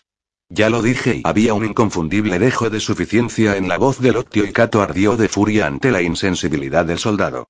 Los jinetes no atraparían a décimo si él podía hacer algo al respecto. El centurión se volvió de espaldas al desesperado espectáculo y hacia el resto de sus hombres. Primera fila. Jabalinas en ristre. Los soldados tardaron un momento en reaccionar, tan absortos estaban en el destino de su compañero. Jabalinas en ristre, maldita sea. Les rugió Cato. Aquella vez sus hombres alzaron las armas, dieron dos pasos al frente y echaron atrás los brazos con los que iban a arrojarlas. Décimo vio el movimiento y vaciló brevemente antes de abalanzarse hacia la línea de escudos. Justo tras él los britanos gritaron de cruel júbilo al darse cuenta de que ya no había ningún riesgo de que se les escapara su presa, que todavía se encontraba a unos 30 pasos de sus compañeros. Décimo. Le gritó Cato. Tírate al suelo. La aterrorizada expresión del legionario reveló de pronto que había caído en la cuenta de cuáles eran las intenciones del centurión y se arrojó al camino, rodó una corta distancia hacia un lado y se cubrió el cuerpo con el escudo lo mejor que pudo mientras Cato le gritaba una orden a la primera fila. Lanzar y jabalinas. Hubo un coro de explosivos bufidos y diez oscuras astas describieron una curva en el aire, pasaron por encima de décimo y alcanzaron de inmediato a los jinetes que había tras él con una serie de golpes sordos cuando las puntas afiladas penetraron en la carne tanto de hombres como de bestias. Al punto, los agónicos relinchos de dos monturas y los resoplidos de las demás al intentar esquivar a los caballos heridos rasgaron la atmósfera. Uno de los hombres fue abatido por una de las armas que le atravesó limpiamente el pecho, cayó encima de décimo y el asta de la jabalina se rompió con un fuerte chasquido. El soldado tembló un instante y luego murió. El ímpetu de la carga se rompió y el enemigo no hizo otra cosa que arremolinarse en torno a la maraña de caballos heridos que se retorcían. Décimo vio su oportunidad al instante, empujó el cadáver para sacárselo de encima del escudo, se puso en pie rápidamente y se arrojó hacia la primera fila de la centuria, dejando el escudo atrás. Vamos. Cato le hizo señas desesperadamente. Abrid un hueco. Dos de los soldados se echaron a un lado arrastrando los pies y décimo se dirigió hacia el espacio que apareció entre sus escudos. En el preciso momento en que décimo alcanzaba a sus compañeros, Cato divisó algo borroso en el aire detrás de él y el legionario cayó dentro de las filas romanas con un grito de dolor. Cato se abrió camino hacia décimo y se arrodilló. Tenía el asta de una jabalina ligera clavada en la parte posterior de la pierna, justo por encima de la bota, y la sangre manaba allí donde la fina punta de hierro había penetrado en la carne. Mierda. ¿Cómo duele? Masculló décimo con los dientes apretados. Al levantar la mirada, Cato vio que los jinetes se habían retirado a una corta distancia en el camino y volvían a formar, listos para cargar de nuevo. Séptimo apareció sobre ellos, miró la jabalina y le hizo un gesto con la cabeza a Cato. Sujétalo. Agarró el asta con firmeza y, tras asegurarse de que el ángulo era el adecuado, tiró repentinamente de ella al tiempo que décimo aullaba de dolor. La punta salió y del pinchazo manó un torrente de sangre. El Octio examinó la herida rápidamente, le quitó el pañuelo del cuello al legionario de un tirón y se la vendó bien. Te está bien empleado. Le espetó séptimo. No tendrías que haber tirado el escudo. ¿Cuántas veces te lo han dicho en la instrucción? Décimo hizo una mueca de dolor. Lo siento, señor. Ahora levántate. No nos sirves para nada con esa pierna. Vuelve a la cohorte. El legionario miró a Cato, que inclinó la cabeza en señal de asentimiento. Con los dientes apretados, Décimo se puso en pie como pudo y atravesó cojeando las líneas que formaban sus compañeros. Empezó a bajar por el sendero e iba dejando un rastro de pequeñas salpicaduras de sangre que manaba del vendaje empapado. Una voz gritó. Ahí vienen de nuevo. Cato alzó su escudo y empujó hacia adelante para situarse en la primera fila. Séptimo se apresuró a tomar posiciones en el extremo derecho de la centuria. Cato echó un vistazo a su alrededor y vio que sus soldados estaban preparados con denuedo para la próxima carga de los jinetes enemigos. Tras él, el portaestandarte de la centuria había desenvainado la espada y estaba inclinado hacia adelante con expectación. Estandarte a retaguardia. Le gritó Cato con violencia. El portaestandarte puso mala cara, envainó la espada y se abrió camino hacia la retaguardia de la pequeña formación. Cato meneó la cabeza con enojo. El soldado no debía haber hecho eso. Su principal obligación era proteger el estandarte, no atacar al enemigo. Tendría unas palabras con el portaestandarte, si seguían vivos al día siguiente. Los jinetes se abalanzaron hacia ellos con un grito salvaje mientras los cascos de sus monturas golpeaban el seco sendero con ruido ensordecedor. Por un momento Cato estuvo a punto de ordenar otra descarga de jabalinas, pero entonces se dio cuenta de que la centuria tenía que conservar cualquier ventaja en aquel trance de armas que iban a tener que soportar. Arriba los escudos. Gritó Cato. Segunda fila. Pasad las jabalinas hacia adelante. Las puntas de hierro de las jabalinas avanzaron hacia los hombres de la primera fila como una oleada. Cato agarró una e inclinó la punta hacia los jinetes que se acercaban aceleradamente. A ambos lados de él, sus soldados sacaron las puntas de sus armas entre los escudos. Cato encorvó el cuello para que el borde del escudo le protegiera el rostro y se quedó mirando fijamente la carga que se avecinaba. En el último instante, antes de que sus caballos chocaran contra los romanos, los britanos iban profiriendo sus gritos de guerra con expresiones exultantes y enloquecidas. Se oyeron los golpes sordos de los cuerpos contra los escudos y los resoplidos de los legionarios que fueron empujados hacia atrás. Cato notó un tirón en el brazo cuando el hijar de un caballo se arrojó sobre la punta de hierro de su jabalina. El animal retrocedió, amenazando con arrebatarle el arma y Cato dio un salvaje tirón, con lo que se abrió un agujero ensangrentado en la piel lacia y brillante del animal. Algo brilló por encima de su cabeza y solo tuvo tiempo de agacharse antes de que la punta de una lanza, que no le dio por muy poco, pasara como un latigazo y rebotara en el gorjal con fuerte ruido. A Cato se le fue la cabeza hacia atrás dolorosamente y se encontró mirando al rostro del jinete, petrificado en una salvaje sonrisa de dientes manchados bajo un oscuro bigote mustio. De forma instintiva, Cato le dio la vuelta a la jabalina y arremetió con ella contra los ojos de aquel hombre. Antes de que el golpe alcanzara su objetivo, el jinete dio un brusco tirón a las riendas, hizo dar la vuelta a su caballo y desvió la punta de la jabalina de un golpe. Por un momento Cato quedó fuera de combate y echó un vistazo a su alrededor. Había un caballo tumbado panza arriba que golpeaba el aire con los cascos mientras su jinete gritaba, aplastado bajo el peso del animal.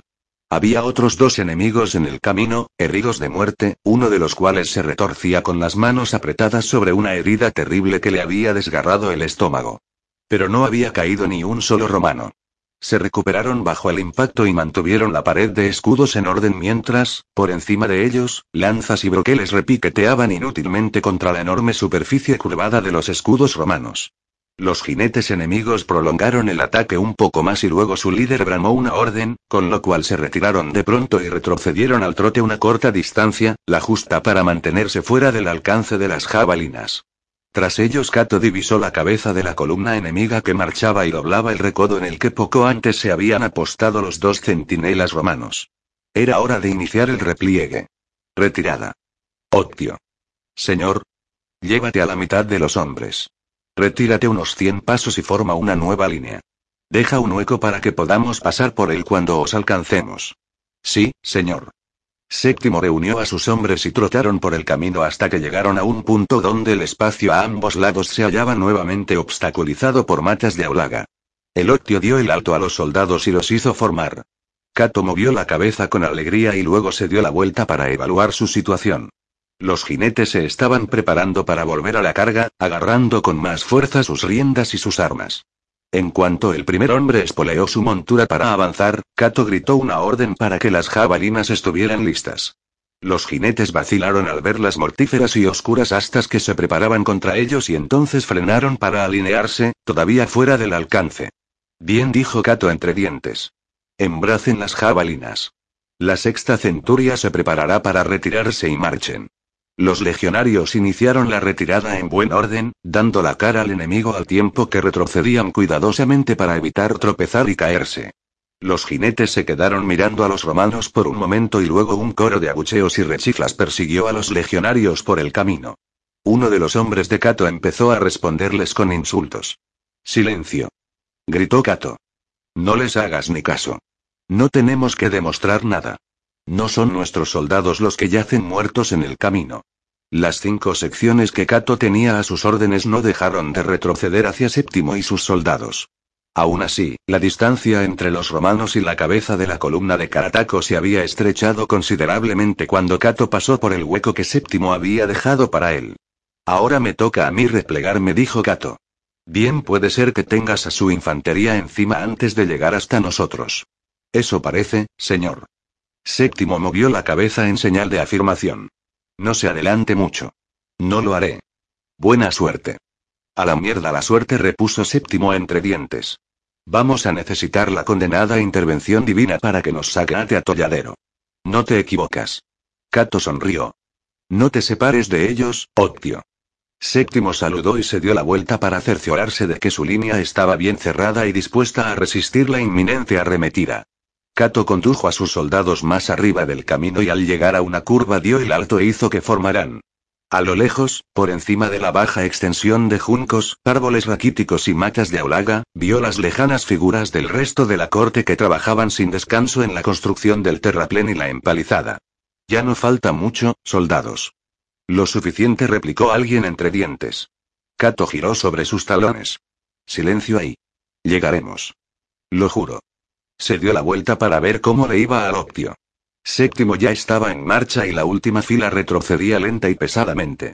A tan solo una pequeña distancia de ellos los jinetes habían ido abandonando el sendero y la columna principal de infantería enemiga avanzaba con rapidez, ansiosa por acercarse a los odiados romanos para despedazarlos. Hacia la cabeza de la columna había un carro de guerra.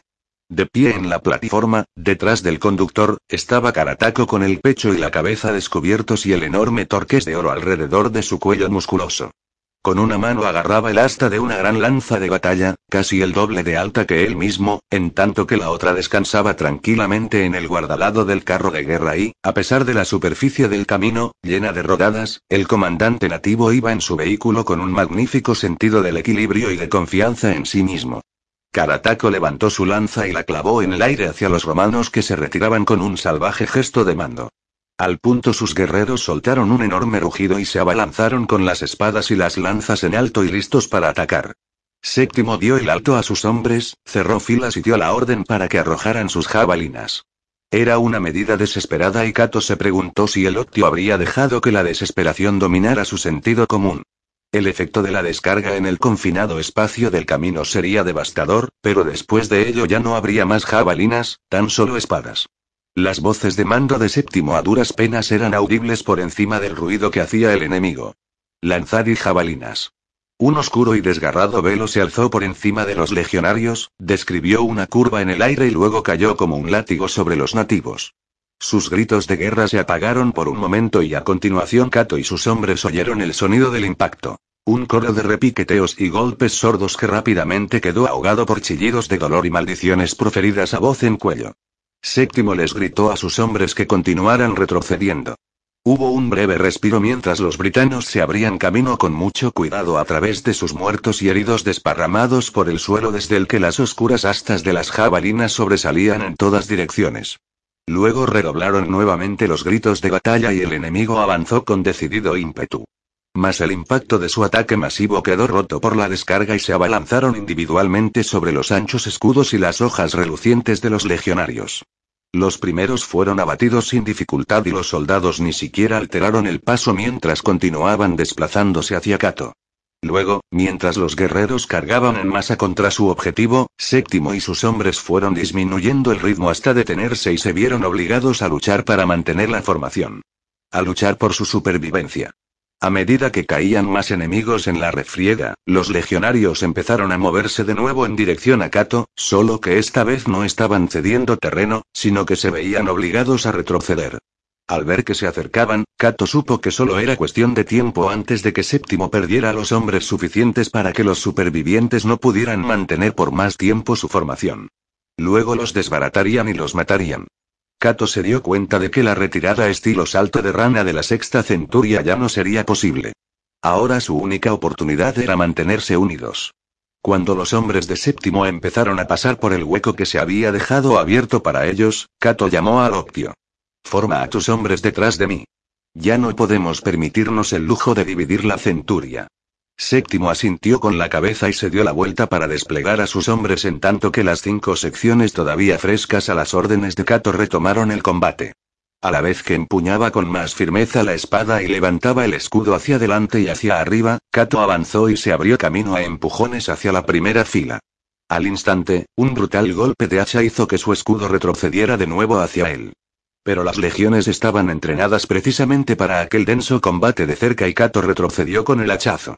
Luego pasó el peso de su cuerpo al pie que tenía más retrasado, se abalanzó contra el enemigo y notó que su escudo se estrellaba contra un cuerpo con un fuerte golpe sordo. Se oyó un resoplido de dolor y sorpresa y Kato hincó su espada al frente, por encima del borde del escudo, viéndose recompensado por el golpe de un impacto que le recorrió el brazo.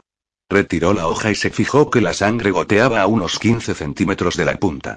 Una herida mortal con toda probabilidad y, sorprendido, se dio cuenta de que ni siquiera había visto al hombre que la había sufrido. Cayó otro golpe contra su escudo y en aquella ocasión unos dedos se cerraron sobre la parte superior del mismo, a pocos centímetros de su cara, y tiraron de él hacia atrás. Kato lo sostuvo con todas sus fuerzas y a continuación echó el casco hacia adelante y le aplastó los nudillos al enemigo con la sólida abrazadera transversal de hierro que quedaba por encima de la frente. Los dedos se retiraron y Kato empujó el escudo hacia adelante, que aquella vez solo topó con el vacío, y a continuación dio un paso atrás y tomó aire. Sexta centuria. Sexta centuria, ceded terreno. Octio. Señor. Marca el tiempo. Sí, señor y uno. Y dos. Y uno. Y dos. Con cada orden los soldados de cada una de las filas retrocedían un paso con cuidado frente al enemigo, tras lo cual retomaban el combate. Kato se contentó con cederle el control del paso al Octio. En cuanto el combate empezaba en serio, el mundo de los soldados enzarzados en una mortífera contienda se convertía en un arremolinado caos de armas que entrechocaban y hombres que gruñían, maldecían y gritaban su desafío y su agonía. El instinto, agudizado por incesantes años de entrenamiento, asumía el control y todo sentido del paso del tiempo se perdía en la salvaje intensidad de sobrevivir al momento. No había muchas oportunidades de pensar con lucidez mientras Kato luchaba por seguir vivo, pero pudo echar algún que otro vistazo a Karatako, el cual se hallaba tan solo a unos cuatro o seis metros de distancia, exhortando a sus guerreros a seguir adelante, bramando un grito de guerra que se oía claramente por encima de la cacofonía de la batalla y que conducía a sus hombres a nuevas cotas de ferocidad. 1. Gritó séptimo. Si por lo menos pudieran matar a Karatako, logró pensar Kato mientras retrocedía un paso más. Asestó una cuchillada a un pie desnudo que se había alzado para propinarle una patada a su escudo. 2. Si Karatako caía, tal vez entonces el espíritu de lucha abandonaría a aquellos demonios, que no parecían conocer el miedo mientras se arrojaban contra la línea de escudos romanos. Los legionarios de la primera fila estaban empezando a cansarse y los dos primeros en morir fueron abatidos y asesinados en rápida sucesión. Sus lugares quedaron ocupados al instante por soldados de la segunda fila y el repliegue continuó bajo aquel ataque implacable. Uno a uno, cayeron más legionarios que se unieron a los nativos muertos y heridos pisoteados por la oleada de guerreros que bajaban en tropel por el camino. Kato empujó el escudo contra el rostro de un guerrero de cierta edad, no menos salvaje que sus compañeros más jóvenes, y retrocedió para salir de la primera fila. Ocupa mi lugar. Le gritó al oído de un legionario de la segunda fila, y el soldado empujó hacia adelante, con el escudo hacia afuera y la espada lista para hincarla en la refriega. El centurión se abrió camino a empujones a través de la densa concentración de romanos hasta encontrar a Séptimo, que estaba junto al portaestandarte de la centuria. El octio inclinó la cabeza a modo de saludo. Una tarea difícil, señor. No puede serlo más. Kato se obligó a sonreír, desesperado por dar la impresión de tranquila indiferencia profesional que Macro parecía conseguir con tan poco esfuerzo. Miró camino arriba hacia las fortificaciones de la cohorte, que en aquellos momentos se encontraban justo tras la última curva de su viaje de vuelta. Séptimo siguió la dirección de la mirada de su centurión. ¿Quiere que mande a un mensajero para que nos proporcionen más hombres, señor? La idea de que más legionarios acudieran a toda prisa a apoyar su repliegue era una perspectiva reconfortante y tentadora. Pero Cato se dio cuenta de que una petición como la sugerida, aun en el supuesto de que Tulio accediera a ella, solo serviría para poner a más hombres en peligro y debilitar a la corte allí donde sus soldados eran más necesarios. En las fortificaciones, negándoles a Carataco y a sus guerreros todavía de escape del pantano. Meneó la cabeza en señal de negación. No. Estamos solos. El octio asintió lentamente. Está bien, señor. Pero no vamos a poder contenerlos mucho más tiempo. Si rompen la línea, estamos perdidos. En aquellos momentos la línea no superaba los cinco en fondo y Kato sabía que si no podían llegar pronto a las fortificaciones, el enemigo sencillamente podría apartar a los pocos legionarios que quedaban. Tenía que actuar en aquel preciso momento y jugarse las jabalinas restantes en una última jugada. Kato se volvió hacia su optio. Voy a dar la orden de utilizar las últimas jabalinas en una descarga. Cuando les caiga encima, nos replegamos. Si tenemos suerte podremos recorrer casi todo el camino que nos queda hasta la corte antes de que el enemigo ataque de nuevo. ¿Entendido? Sí, señor. Es prudente. Utilizarlas todas, quiero decir. Quizá no lo sea. Pero será mejor que usemos las jabalinas mientras podamos, ¿no? Séptimo asintió con la cabeza. Filas traseras. Gritó Cato con una voz ronca que chirrió en su seca garganta. Preparad las jabalinas. Apuntad a lo lejos. Apuntad a ese cabrón del carro de guerra. La retirada se había detenido mientras los soldados de la primera fila rechazaban al enemigo, los de detrás, que todavía conservaban las jabalinas, abrieron rápidamente sus filas y echaron hacia atrás los brazos con los que arrojarían las armas. Recordad, apuntad a lo lejos. Lanzad jabalinas. Aquella vez el fino abanico de astas oscuras describió un arco hacia lo alto que brilló cuando alcanzaron el punto más elevado de su trayectoria, luego descendieron en picado para clavarse en la apretada concentración de hombres que había en torno a Karatako y a su carro de guerra. Kato observó aquella última descarga con una intensa mirada y vio que una jabalina le atravesó el hombro a Karatako, derribando al comandante enemigo sobre el fondo de su carro, con lo que desapareció de la vista. Por encima de los gritos de los heridos se oyó un profundo quejido procedente de las gargantas de los guerreros britanos cuando estos se dieron cuenta de que su líder había sido alcanzado. La columna flaqueó cuando los que estaban delante se dieron la vuelta para ver lo que había pasado y luego empezaron a retroceder poco a poco hacia el carro de guerra, separándose de los romanos. Cato vio su oportunidad y la aprovechó. Replegaos. Replegaos. Los restos de la sexta centuria empezaron a alejarse del enemigo mientras los soldados de la retaguardia no dejaban de mirar detenidamente hacia atrás al dirigirse con toda la rapidez posible hacia la seguridad de la distante cohorte. Cato los condujo por el último recodo y por delante de ellos el camino llevaba directamente hacia las fortificaciones levantadas a toda prisa, a no más de unos 200 pasos de distancia. La tentación de salir corriendo era abrumadora, pero Kato sabía que él y sus hombres debían retirarse de manera ordenada. No corráis, muchachos. Mantened la formación. Tras ello se oyó un grito, una orden, y Kato reconoció la voz de Karatako que les bramaba a sus hombres que reanudaran el ataque. Ellos retomaron su grito con un rugido. Kato le dirigió una mirada a su optio. No ha durado mucho. No, señor. Séptimo sonrió compungido. No hay mucha diferencia entre el típico celta y la perspectiva de un buen combate. Por delante de ellos, Cato distinguió unas figuras que se apresuraban a guarnecer la fortificación que se extendía perpendicular al camino y se adentraba en el pantanal una corta distancia a ambos lados, terminando con un pequeño reducto en ambos flancos. Quedaban unos 150 pasos por recorrer y al abrirse la puerta salió de esta una luz débil. Kato miró hacia atrás y vio que los primeros guerreros enemigos aparecían precipitadamente por el recodo del camino con las armas en alto y las bocas abiertas mientras proferían sus gritos de guerra. Con un retumbo de cascos y un estrépito de ruedas, el carro de Karatako dobló la esquina dando bandazos. El comandante enemigo se hallaba de pie encima del eje, con una mano apretada contra su hombro herido y la otra agitando su lanza de batalla hacia el enemigo. Kato no pudo más que admirar su implacable determinación que no le evitaba ningún sufrimiento. Cuando la sexta centuria logró salvar la mitad de la distancia hasta las fortificaciones, Kato volvió a mirar atrás y se horrorizó al ver que casi tenían al enemigo encima. Por delante, a ambos lados del camino, se hallaba el foso defensivo con estacas esparcidas en su interior. Luego el terraplén de tierra, donde el resto de la corte se inclinaba por encima de la empalizada dirigiendo desesperados gritos de ánimo a sus compañeros. Kato se dio cuenta de que sus soldados y él no iban a llegar a la puerta antes de que el enemigo chocara contra ellos. Alto. Formad filas en la retaguardia. Aún teniendo la puerta tan cerca que los tentaba, los soldados de la sexta centuria obedecieron la orden de inmediato. Se dieron la vuelta rápidamente, levantaron los escudos y cerraron filas para constituir una compacta formación defensiva. Pero en aquella ocasión, cuando el enemigo cargó contra su objetivo, los legionarios se tambalearon con el impacto. La línea de escudos fue impelida hacia el interior, con lo que uno de los hombres salió despedido hacia atrás. Antes de que nadie pudiera ocupar su lugar, un enorme guerrero celta irrumpió entre ellos haciendo girar un hacha por encima de la cabeza. Al cabo de un instante ésta descendió hacia el legionario que había sido arrojado al suelo. El soldado vio venir la hoja y levantó un brazo para protegerse el rostro. El hacha apenas tembló cuando le cercenó el brazo limpiamente, le destrozó el escudo y se hundió profundamente en su cráneo. Derribadle. Gritó Kato con voz ronca. Matadle. Tres espadas se clavaron en el guerrero, que soltó un explosivo gruñido y cayó de rodillas mientras sus dedos laxos soltaban la mortífera hacha al morir.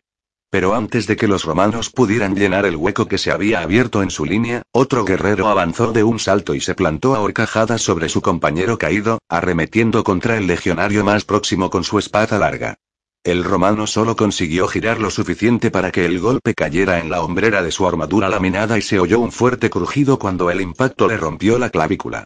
Más guerreros enemigos irrumpieron de sopetón entre los soldados de la sexta centuria y Cato supo que ya no era posible mantener ninguna formación. Se arrojó hacia la densa reyerta, empujó a uno de sus hombres por la espalda y afirmó las piernas en el suelo para ayudar al soldado a ejercer presión hacia adelante. Pero la fuerza de los guerreros enemigos era irresistible, alentados por Karataco cuyos rugidos los animaban.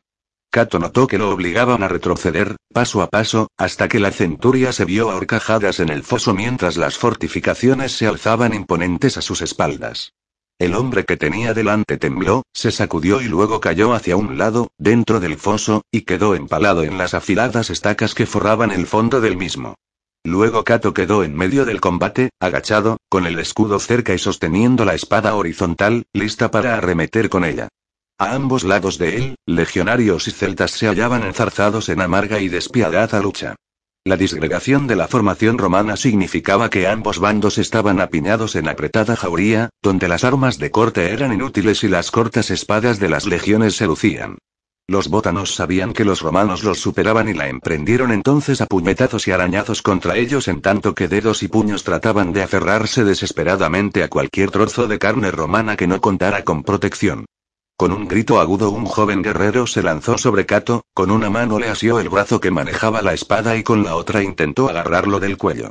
Por un instante Cato fue presa del pánico, sus músculos se quedaron petrificados en un terror impotente y luego el instinto de supervivencia hizo que soltara el escudo, cerró el puño que tenía libre y lo estrelló contra la mejilla del guerrero enemigo. El hombre se limitó a parpadear y continuó con su fanático esfuerzo por estrangular al centurión romano. Cato lo intentó una vez más, sin ningún resultado, entonces bajó la mano hacia la daga que llevaba en la cintura. La agarró, la sacó y la empujó hacia arriba y hacia adelante, clavándola en el estómago de su atacante. La mirada de odio del joven se convirtió en una de sorpresa y dolor. Kato volvió a hincar la daga con todas las fuerzas que le quedaban, notó que ésta se desplazaba a un lado con un desgarrón y sintió que un cálido chorro le caía en la mano y el antebrazo en tanto que el enemigo relajaba los músculos y se iba deslizando, pero la presión de los cuerpos que tenía alrededor lo mantenía sobre él. Escapad. Les gritó Kato a los supervivientes de su centuria. Corred. La aglomeración del tumulto se fue haciendo menos compacta a medida que los legionarios retrocedían o simplemente se daban la vuelta y salían corriendo hacia la pequeña abertura de aquella puerta de rudimentaria construcción. La batalla se convirtió entonces en una escaramuza en la que los romanos propinaban cuchilladas a diestro y siniestro mientras corrían para ponerse a salvo y los britanos los acosaban como perros de caza intentando derribar a su presa. Cato se dirigió hacia el portaestandarte y se tranquilizó al ver que Séptimo ya estaba a su lado y arremetía contra cualquier britano que osara acercarse demasiado. Luego los tres, espalda con espalda, se dirigieron hacia la puerta arrastrando los pies, recorriendo los últimos palmos de la estrecha rampa que pasaba entre las defensas enfiladas. Por encima de ellos sus compañeros no se atrevían a lanzar una lluvia de jabalinas contra los atacantes por miedo a darles a sus propios hombres. Cato notó el poste de la puerta contra su hombro y empujó al portaestandarte hacia adentro. Tú también, Octio. Señor. Empezó a protestar Séptimo, pero Cato lo interrumpió. Es una orden. Con la espalda pegada al poste, Cato agarró de un tirón un escudo caído e hizo frente al enemigo.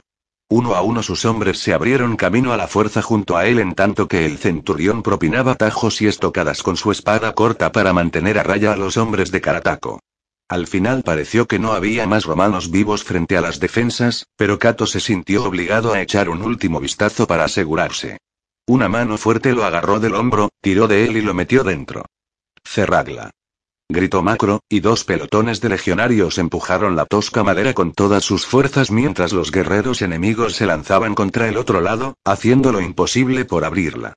Pero los legionarios estaban mejor organizados, por lo que cerraron la puerta rápidamente y colocaron la tranca en su lugar en tanto que los troncos se sacudían bajo el impacto. Dadles su merecido. Gritó Tulio desde el terraplén, y Cato vio que los legionarios arrojaban una descarga de jabalinas tras otra contra los cuerpos apiñados al otro lado de la puerta. Los alaridos desgarraron el aire, luego los golpes contra la puerta cesaron y los gritos y chillidos del enemigo se apagaron. Cato se agachó en el suelo con una mano apoyada en su escudo y la otra cerrada en un puño en torno al mango de su espada corta que utilizó para sostener su cuerpo exhausto. ¿Estás bien, muchacho? Kato levantó la mirada y le dijo que no con la cabeza a Macro. No me vendría mal un trago. Lo siento. Macro sonrió al tiempo que cogía su cantimplora. Lo único que tengo es agua. Pues tendré que conformarme. Kato engulló varios tragos tibios y le devolvió la cantimplora a Macro. Luego se puso en pie lentamente y miró por encima del hombro de Macro. ¿Qué pasa? Mire. Kato señaló. Una fina columna de humo se alzaba en el aire en la dirección donde se hallaba el fuerte. Capítulo 39. ¿Y ahora qué? gruñó Macro. No pueden habernos rodeado, ¿verdad? No. No es posible. ¿Por qué no? Kato señaló hacia el pantano con un gesto de la cabeza. Esos de ahí afuera son la vanguardia de Karatako, los primeros de sus hombres en alcanzarnos. Entonces, ¿quién está en el fuerte? Antes de que Cato pudiera responder, el centurión Tulio se acercó a ellos corriendo con expresión atribulada. ¿Lo habéis visto, no? Sí, señor, respondió Macro sin alterarse. Por eso estamos mirando en esa dirección. Están detrás de nosotros. Justo detrás de nosotros. A Tulio empezaron a agolpársele las ideas en la cabeza. Estamos arreglados. En cuanto terminen en el fuerte atacarán aquí. Nos atraparán entre dos frentes y nos harán pedazos. No tendríamos que haber abandonado el fuerte. Maximio tenía razón. Tulio se volvió a mirar a Cato. Todo es culpa tuya. Era tu plan, y ahora es un maldito desastre. No debí escucharte. Cato mantuvo la boca cerrada, con un sentimiento primero de rabia y luego de desprecio por su superior, pero consciente de que no debía exteriorizarlos. No era el momento de defenderse contra unas acusaciones tan débiles como aquellas. Tenía que manejar la situación con mucho tacto, antes de que al viejo centurión le entrara el pánico y tomara una decisión precipitada y realmente desastrosa. Además, Cato sabía que Tulio se equivocaba.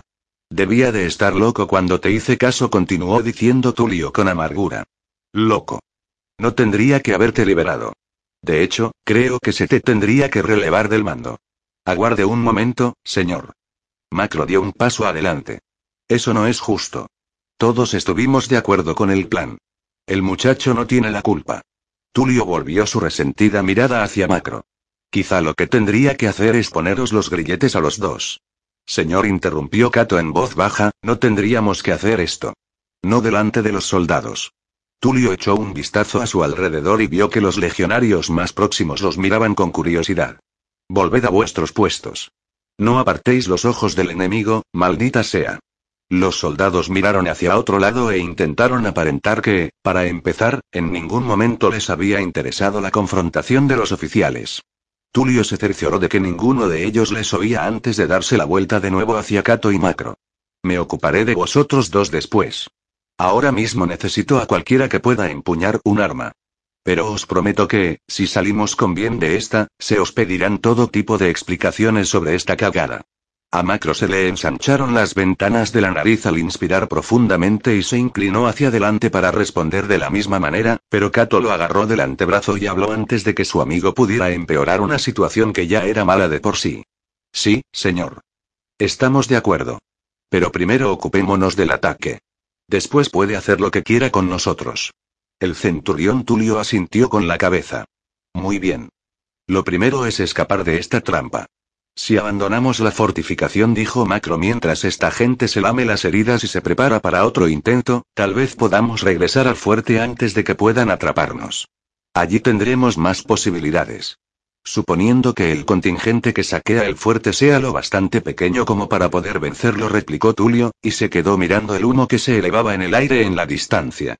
En cualquier caso, no sabemos hasta qué punto han dañado las defensas. Señor, ¿Y ahora qué, Kato? ¿Otro plan brillante? No, señor. Simplemente creo que no tiene sentido volver al fuerte. No sabemos qué podemos encontrarnos allí. Puede que las defensas sigan en pie, puede que no. En cuyo caso estaremos mucho mejor si nos quedamos aquí. Además, no creo que quien quiera que haya atacado el fuerte deba preocuparnos. Ah, no. ¿Y qué te hace pensar eso? Kato hizo caso omiso del sarcasmo. No son los hombres de Karatako. Lo más probable es que se trate de los nativos de la aldea. Para ellos es una oportunidad de vengarse. Solo se llevarán todo lo que puedan y destruirán el resto. Supongo que entonces les entrará el pánico y correrán a ponerse a cubierto. Supone si. Si Kato está en lo cierto, Macro volvió la mirada hacia el humo con preocupación. ¿Qué pasa con Maximio y Félix? ¿Y con ese tal Nepos? Tenemos que mandar a alguien para que los salve. Déjeme ir, señor. Me llevaré a media centuria y no servirá de nada, interrumpió Kato. Ya están muertos. Sea quien sea el que esté allí, aldeanos o el enemigo, no les habrán perdonado la vida. Además, tal como dice el comandante de la cohorte, aquí necesitamos hasta el último de los soldados para rechazar a Karatako y resistir el tiempo suficiente hasta que llegue Vespasiano. Si es que llega Tercio Macro. De acuerdo, asintió Kato, si es que llega. Pero ahora todo depende de ello. Si la legión no viene, entonces no podremos hacer nada para cambiar las cosas. Nos arrollarán y aniquilarán. Pero si el legado está de camino, entonces debemos resistir cuanto sea posible. Es lo único que importa en estos momentos. Cato miró al centurión Tulio con determinación. Señor, no tenemos elección. Hemos de oponer resistencia. Tulio se quedó en silencio un momento mientras se esforzaba por encontrar una alternativa al deprimente resumen que había hecho Cato del aprieto en el que se encontraban. Pero cuanto más pensaba en ello, menos opciones había, y al final se dio una palmada en el muslo con frustración. De acuerdo entonces. Nos quedamos y luchamos. Macro. Señor. Quiero un hombre apostado en la cima de esa colina para que vigile por si cualquier ejército se acerca a nosotros desde el fuerte. Encárgate de ello. Sí, señor. Tulio movió la cabeza en señal de asentimiento y luego se dirigió hacia la puerta de grandes zancadas y ascendió por los peldaños hasta lo alto del terraplén. Macro se volvió hacia Cato, hinchó las mejillas y soltó un resoplido de alivio. Por poco. Por un momento creí que iba a encajarnos las cadenas. ¿De verdad crees que son los aldeanos quienes están arremetiendo contra el fuerte? Cato se encogió de hombros. No importa. No deberíamos haber dejado atrás a los otros, reflexionó Macro con aire de culpabilidad. ¿Crees que hay alguna posibilidad y? No. Ninguna. Kato se volvió hacia él con gesto inexpresivo. Macro puso mala cara. ¿Qué quieres decir? Un grito resonó desde la fortificación. El enemigo se ha puesto en marcha. Los dos centuriones subieron a toda prisa por el terraplén y se abrieron camino a empujones entre los legionarios apiñados a lo largo de la empalizada hasta llegar a donde estaba Tulio. Antonio y Cordó estaban con él, mirando por encima de la empalizada hacia el campo enemigo, el cual arremetía en tropel por el camino hacia las fortificaciones. Cato se fijó en unos cuantos cuerpos desparramados en el foso a ambos lados de la puerta, algunos de los cuales todavía se retorcían débilmente en las afiladas estacas que cubrían el fondo de la zanja. Tulio se dio la vuelta para dar sus órdenes. Ya sabéis cuáles son vuestras posiciones. Ocuparlas. Cordó se dirigió hacia el reducto de la derecha en el que se agrupaban sus hombres, preparados para arrojar sus jabalinas contra el flanco del enemigo que se acercaba. A Macro le habían asignado el reducto del otro extremo de las defensas y las centurias de Antonio y Tulio iban a ocupar el tramo de muro entre ambos reductos. ¿Qué pasa con mis hombres, señor? preguntó Cato. Toma a los que queden y hazlos formar detrás de la puerta.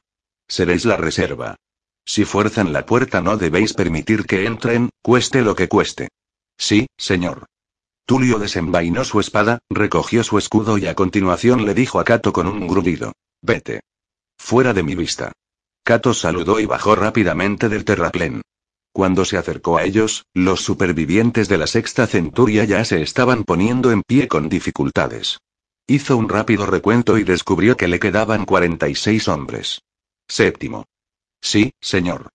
El octio se cuadró rápidamente. Haz que formen tras la puerta.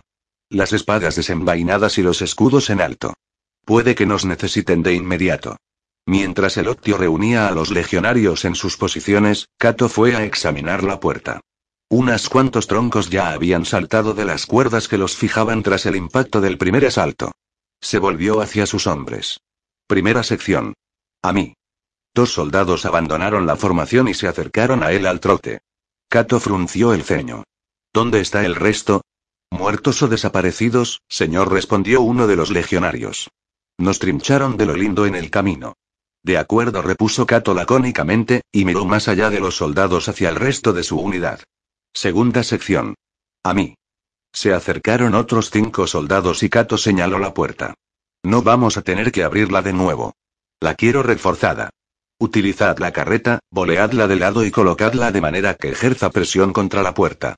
En cuanto lo hayáis hecho, empezad a cavar y apilad la tierra detrás. Dejad los escudos al pie del terraplén.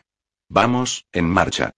Salieron corriendo para hacer lo que se les había ordenado y Cato fue a reunirse con Séptimo delante de sus hombres, que permanecieron preparados para reforzar cualquier punto débil en las defensas. Desde el otro lado del terraplén llegaba el rugido del enemigo que cargaba contra su objetivo. Un puñado de flechas y jabalinas ligeras describieron un arco por encima de la empalizada. Con un fuerte sonido metálico, el casco de uno de los hombres de Tulio salió despedido hacia atrás y el soldado cayó desde el muro, bajó rodando por la pendiente interior del terraplén y quedó tendido en el suelo, inmóvil.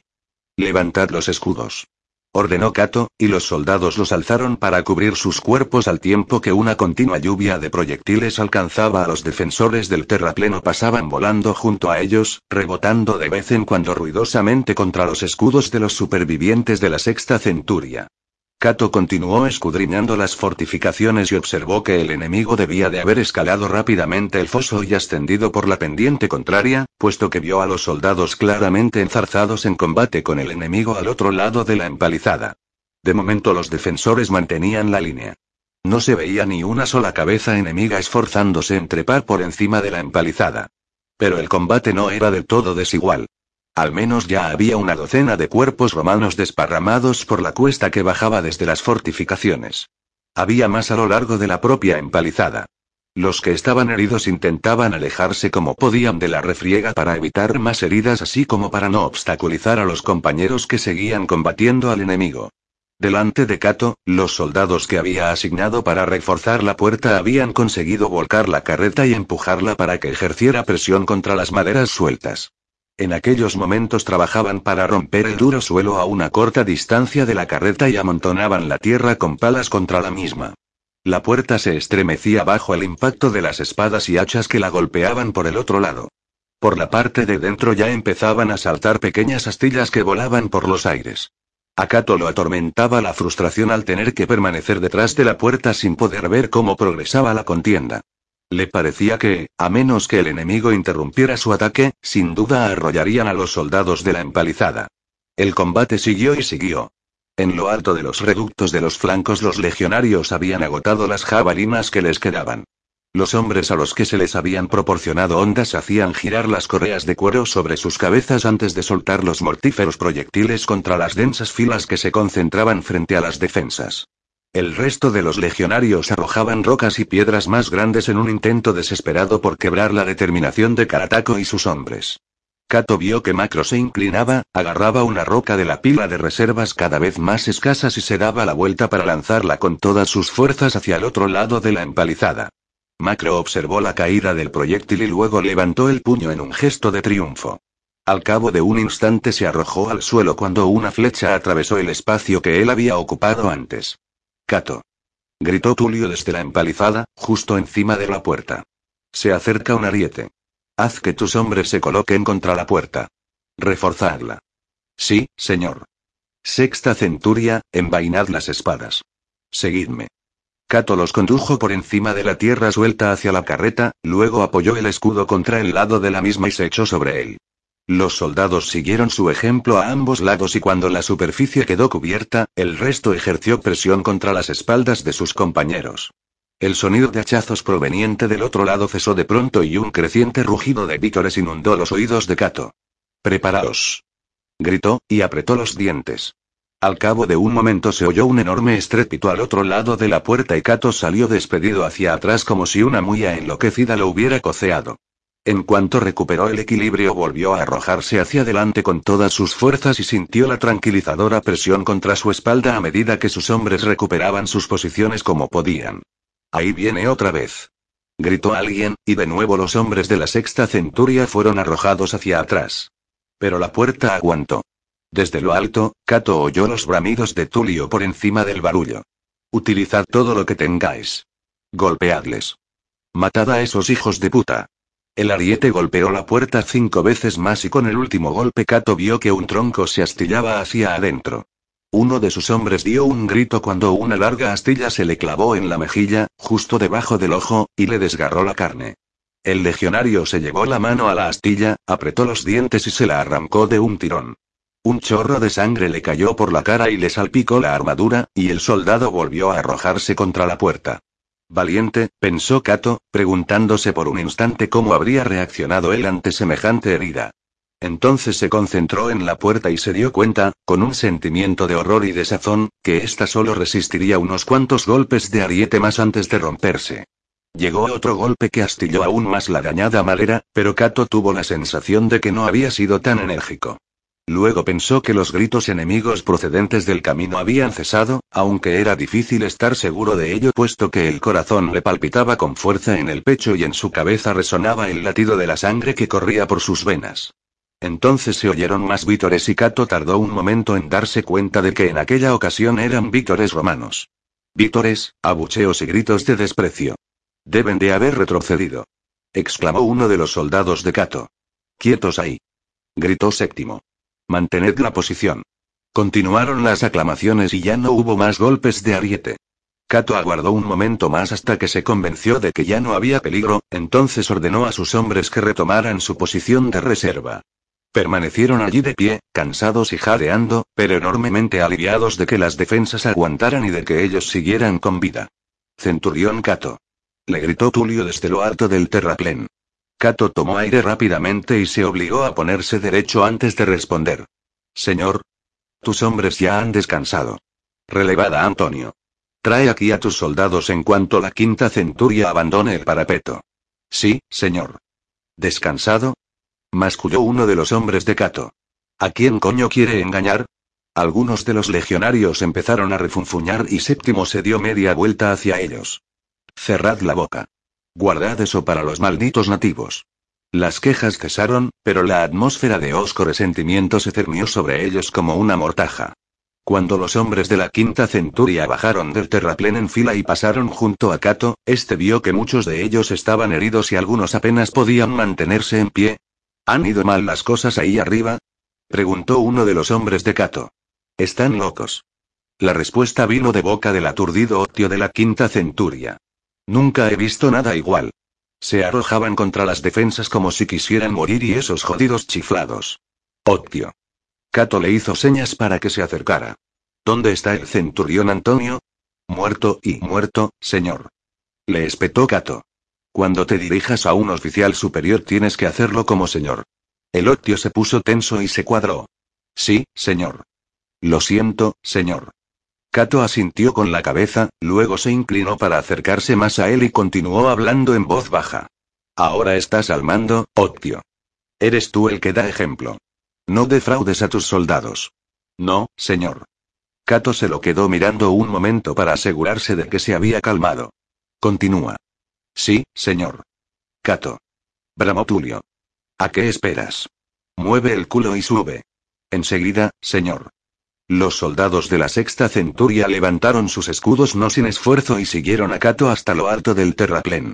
Él no estaba preparado para lo que vieron sus ojos cuando miró por encima de la empalizada. El comentario del Octio sobre la locura del enemigo quedó totalmente confirmado. Yacían amontonados delante de la empalizada. Una gran maraña de extremidades ensangrentadas, escudos y armas se extendía por el terraplén formando un tosco triángulo que tenía el vértice en el sendero que conducía al pantano. Los heridos seguían moviéndose aquí y allá. Cato vio a un hombre con una jabalina clavada en la espina dorsal que se abría camino como podía hacia sus compañeros, los cuales estaban volviendo a formar para el siguiente asalto a unos cien pasos camino abajo. Arrastró sus laxas piernas una corta distancia desde el montículo de cuerpos antes de que se le agotaran las fuerzas y se desplomara en la dura tierra del sendero, con su brillante torso agitándose por el esfuerzo. Un grato espectáculo. Kato arrancó la mirada del lisiado guerrero enemigo. Tulio se abrió camino bruscamente entre los defensores y observó la impresión del joven centurión ante el sangriento panorama frente a las defensas. Kato se lo quedó mirando y asintió como un tonto. Tulio miró hacia el camino y movió la cabeza asombrado. Da la impresión de que lo van a intentar de nuevo en cualquier momento. Será mejor que prepares a tus hombres. Sí, señor. Kato saludó y miró a lo largo de la empalizada hacia la delgada línea de soldados que se extendía hacia el reducto, donde vio a Macro que sonreía mientras hacía la ronda de sus soldados y les daba una palmada de ánimo en el hombro al pasar. Vio a Kato y le dirigió un breve gesto de aprobación. Kato respondió con un movimiento de la cabeza y se concentró en su tarea inmediata. Vio a unos cuantos legionarios desparramados a lo largo de la línea de la empalizada. Sería un riesgo tenerlos bajo los pies cuando llegara el próximo ataque. Sacad esos cuerpos del terraplén. Sus hombres empujaron los cadáveres de sus compañeros cuesta abajo sin ningún sentido del ceremonial y las flácidas y desmadejadas extremidades de los muertos iban dando golpes contra el suelo. En cuanto terminaron la tarea, Cato les ordenó que permanecieran en estado de alerta y sus hombres se volvieron hacia el enemigo con las espadas desenvainadas. Al recorrer la línea Cato se sintió complacido de ver que no había señales de miedo en las expresiones de los soldados, solo la resignada determinación de los veteranos avezados. Mantendrían su posición y lucharían hasta que los mataran, o hasta que el enemigo cediera. A Cato le satisfizo su compostura, pero era una satisfacción teñida de pesar. Ojalá Vespasiano y el general Plautio pudieran verlos entonces.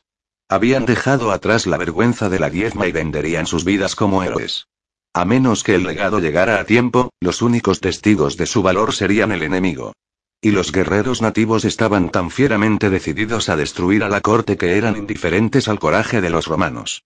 Cato sonrió para sus adentros. Era una cosa extraña, aquella vida en las legiones.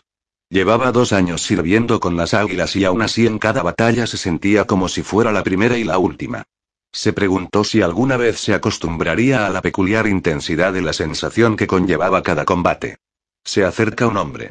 La voz era distante y al principio Cato no pudo determinar de qué dirección provenía.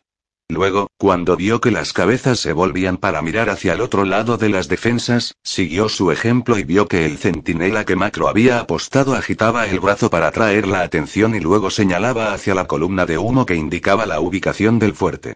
Nadie se movió. Un hombre no representaba ninguna amenaza, solo una fuente de curiosidad, y aguardaron a obtener más información sobre la figura que se acercaba. El centinela les dio la espalda un rato y luego gritó. Es uno de los nuestros. Un gélido cosquilleo de miedo le recorrió la espina dorsal a Cato. ¿Y si era Maximio? ¿O Félix? Su llegada tendría como resultado la muerte de Cato con la misma seguridad que una estocada enemiga. Entonces se dijo, enojado, que semejante miedo era totalmente infundado. Ya sabía quién debía de ser aquel hombre, mucho antes de que corriera por la cima de la colina y bajara tambaleándose hacia el terraplén. Señor. El centinela gritó hacia los defensores. Es Nepos. Tulio se dio la vuelta para buscar a Cato. Centurión Cato, ven conmigo. Descendieron y marcharon hacia Nepos mientras el legionario recorría el último trecho de la pendiente que descendía desde la colina. Tulio se acercó para situarse delante de él. ¿Qué ha pasado en el fuerte? Nepos respiraba con dificultad y, pasándose la lengua por los labios, le dirigió una rápida mirada a Cato. Dile lo que ha ocurrido, dijo Cato. Los aldeanos, señor, saquearon el lugar y lo incendiaron y salí de la tienda para ver y para ver qué estaba ocurriendo. Ellos me vieron. Fueron tras de mí y intenté regresar a la tienda de mando y pero algunos de ellos ya habían llegado allí antes que yo. Tulio le dirigió una mirada horrorizada a Cato antes de volverla de nuevo hacia el legionario. ¿Y Maximio? ¿Y Félix? Nepos agachó la cabeza, jadeante. ¿Qué ha pasado? Tulio lo agarró del brazo. Dímelo. Están muertos, señor. No pude hacer nada para salvarlos. Los aldeanos salieron en mi persecución. Tuve que correr y el hombre estaba agotado y no tenía nada más que añadir. Tulio lo soltó y dirigió la mirada hacia la difusa columna de humo que flotaba sobre el valle. Pobres desgraciados. Sí, señora, sintió Cato. Pero, ¿cómo íbamos a saber que los aldeanos atacarían el fuerte? No tendríamos que haberlos dejado allí. Señor, no podíamos saberlo. Y teníamos que ocuparnos de la amenaza de Karatako. Kato habló con calma y con un franco énfasis. Nadie tiene la culpa. Son las vicisitudes de la guerra. Ahora ya no podemos hacer nada, señor. El centurión Tulio lo miró y se quedó callado un momento. No. Nada. Y ahora, señor, prosiguió Kato, el enemigo se está congregando para otro ataque. Deberíamos volver a las fortificaciones. ¿Nepos? Sí, señor. Toma el equipo de alguna de las bajas y reúnete conmigo en el terraplén. Sí, señor. Tulio miró al soldado mientras éste se acercaba al trote a uno de los cuerpos y se hacía con una espada, un casco y un escudo. Espero que esté diciendo la verdad. Por supuesto que sí, señor. Después de lo que Maximio les ha estado haciendo a los lugareños últimamente, me sorprendería que no aprovecharan la oportunidad de vengarse a la primera ocasión. ¿Usted no lo haría? ¿Acaso no lo haría cualquiera? Tulio se dio la vuelta para mirar a Cato y le clavó una mirada inquisitiva. ¿No hay nada que quieras decirme? Cato enarcó las cejas. Me temo que no lo entiendo, señor. ¿Qué? Antes de que el centurión Tulio pudiera formular su pregunta se oyó un grito desde la empalizada. El enemigo se pone en marcha.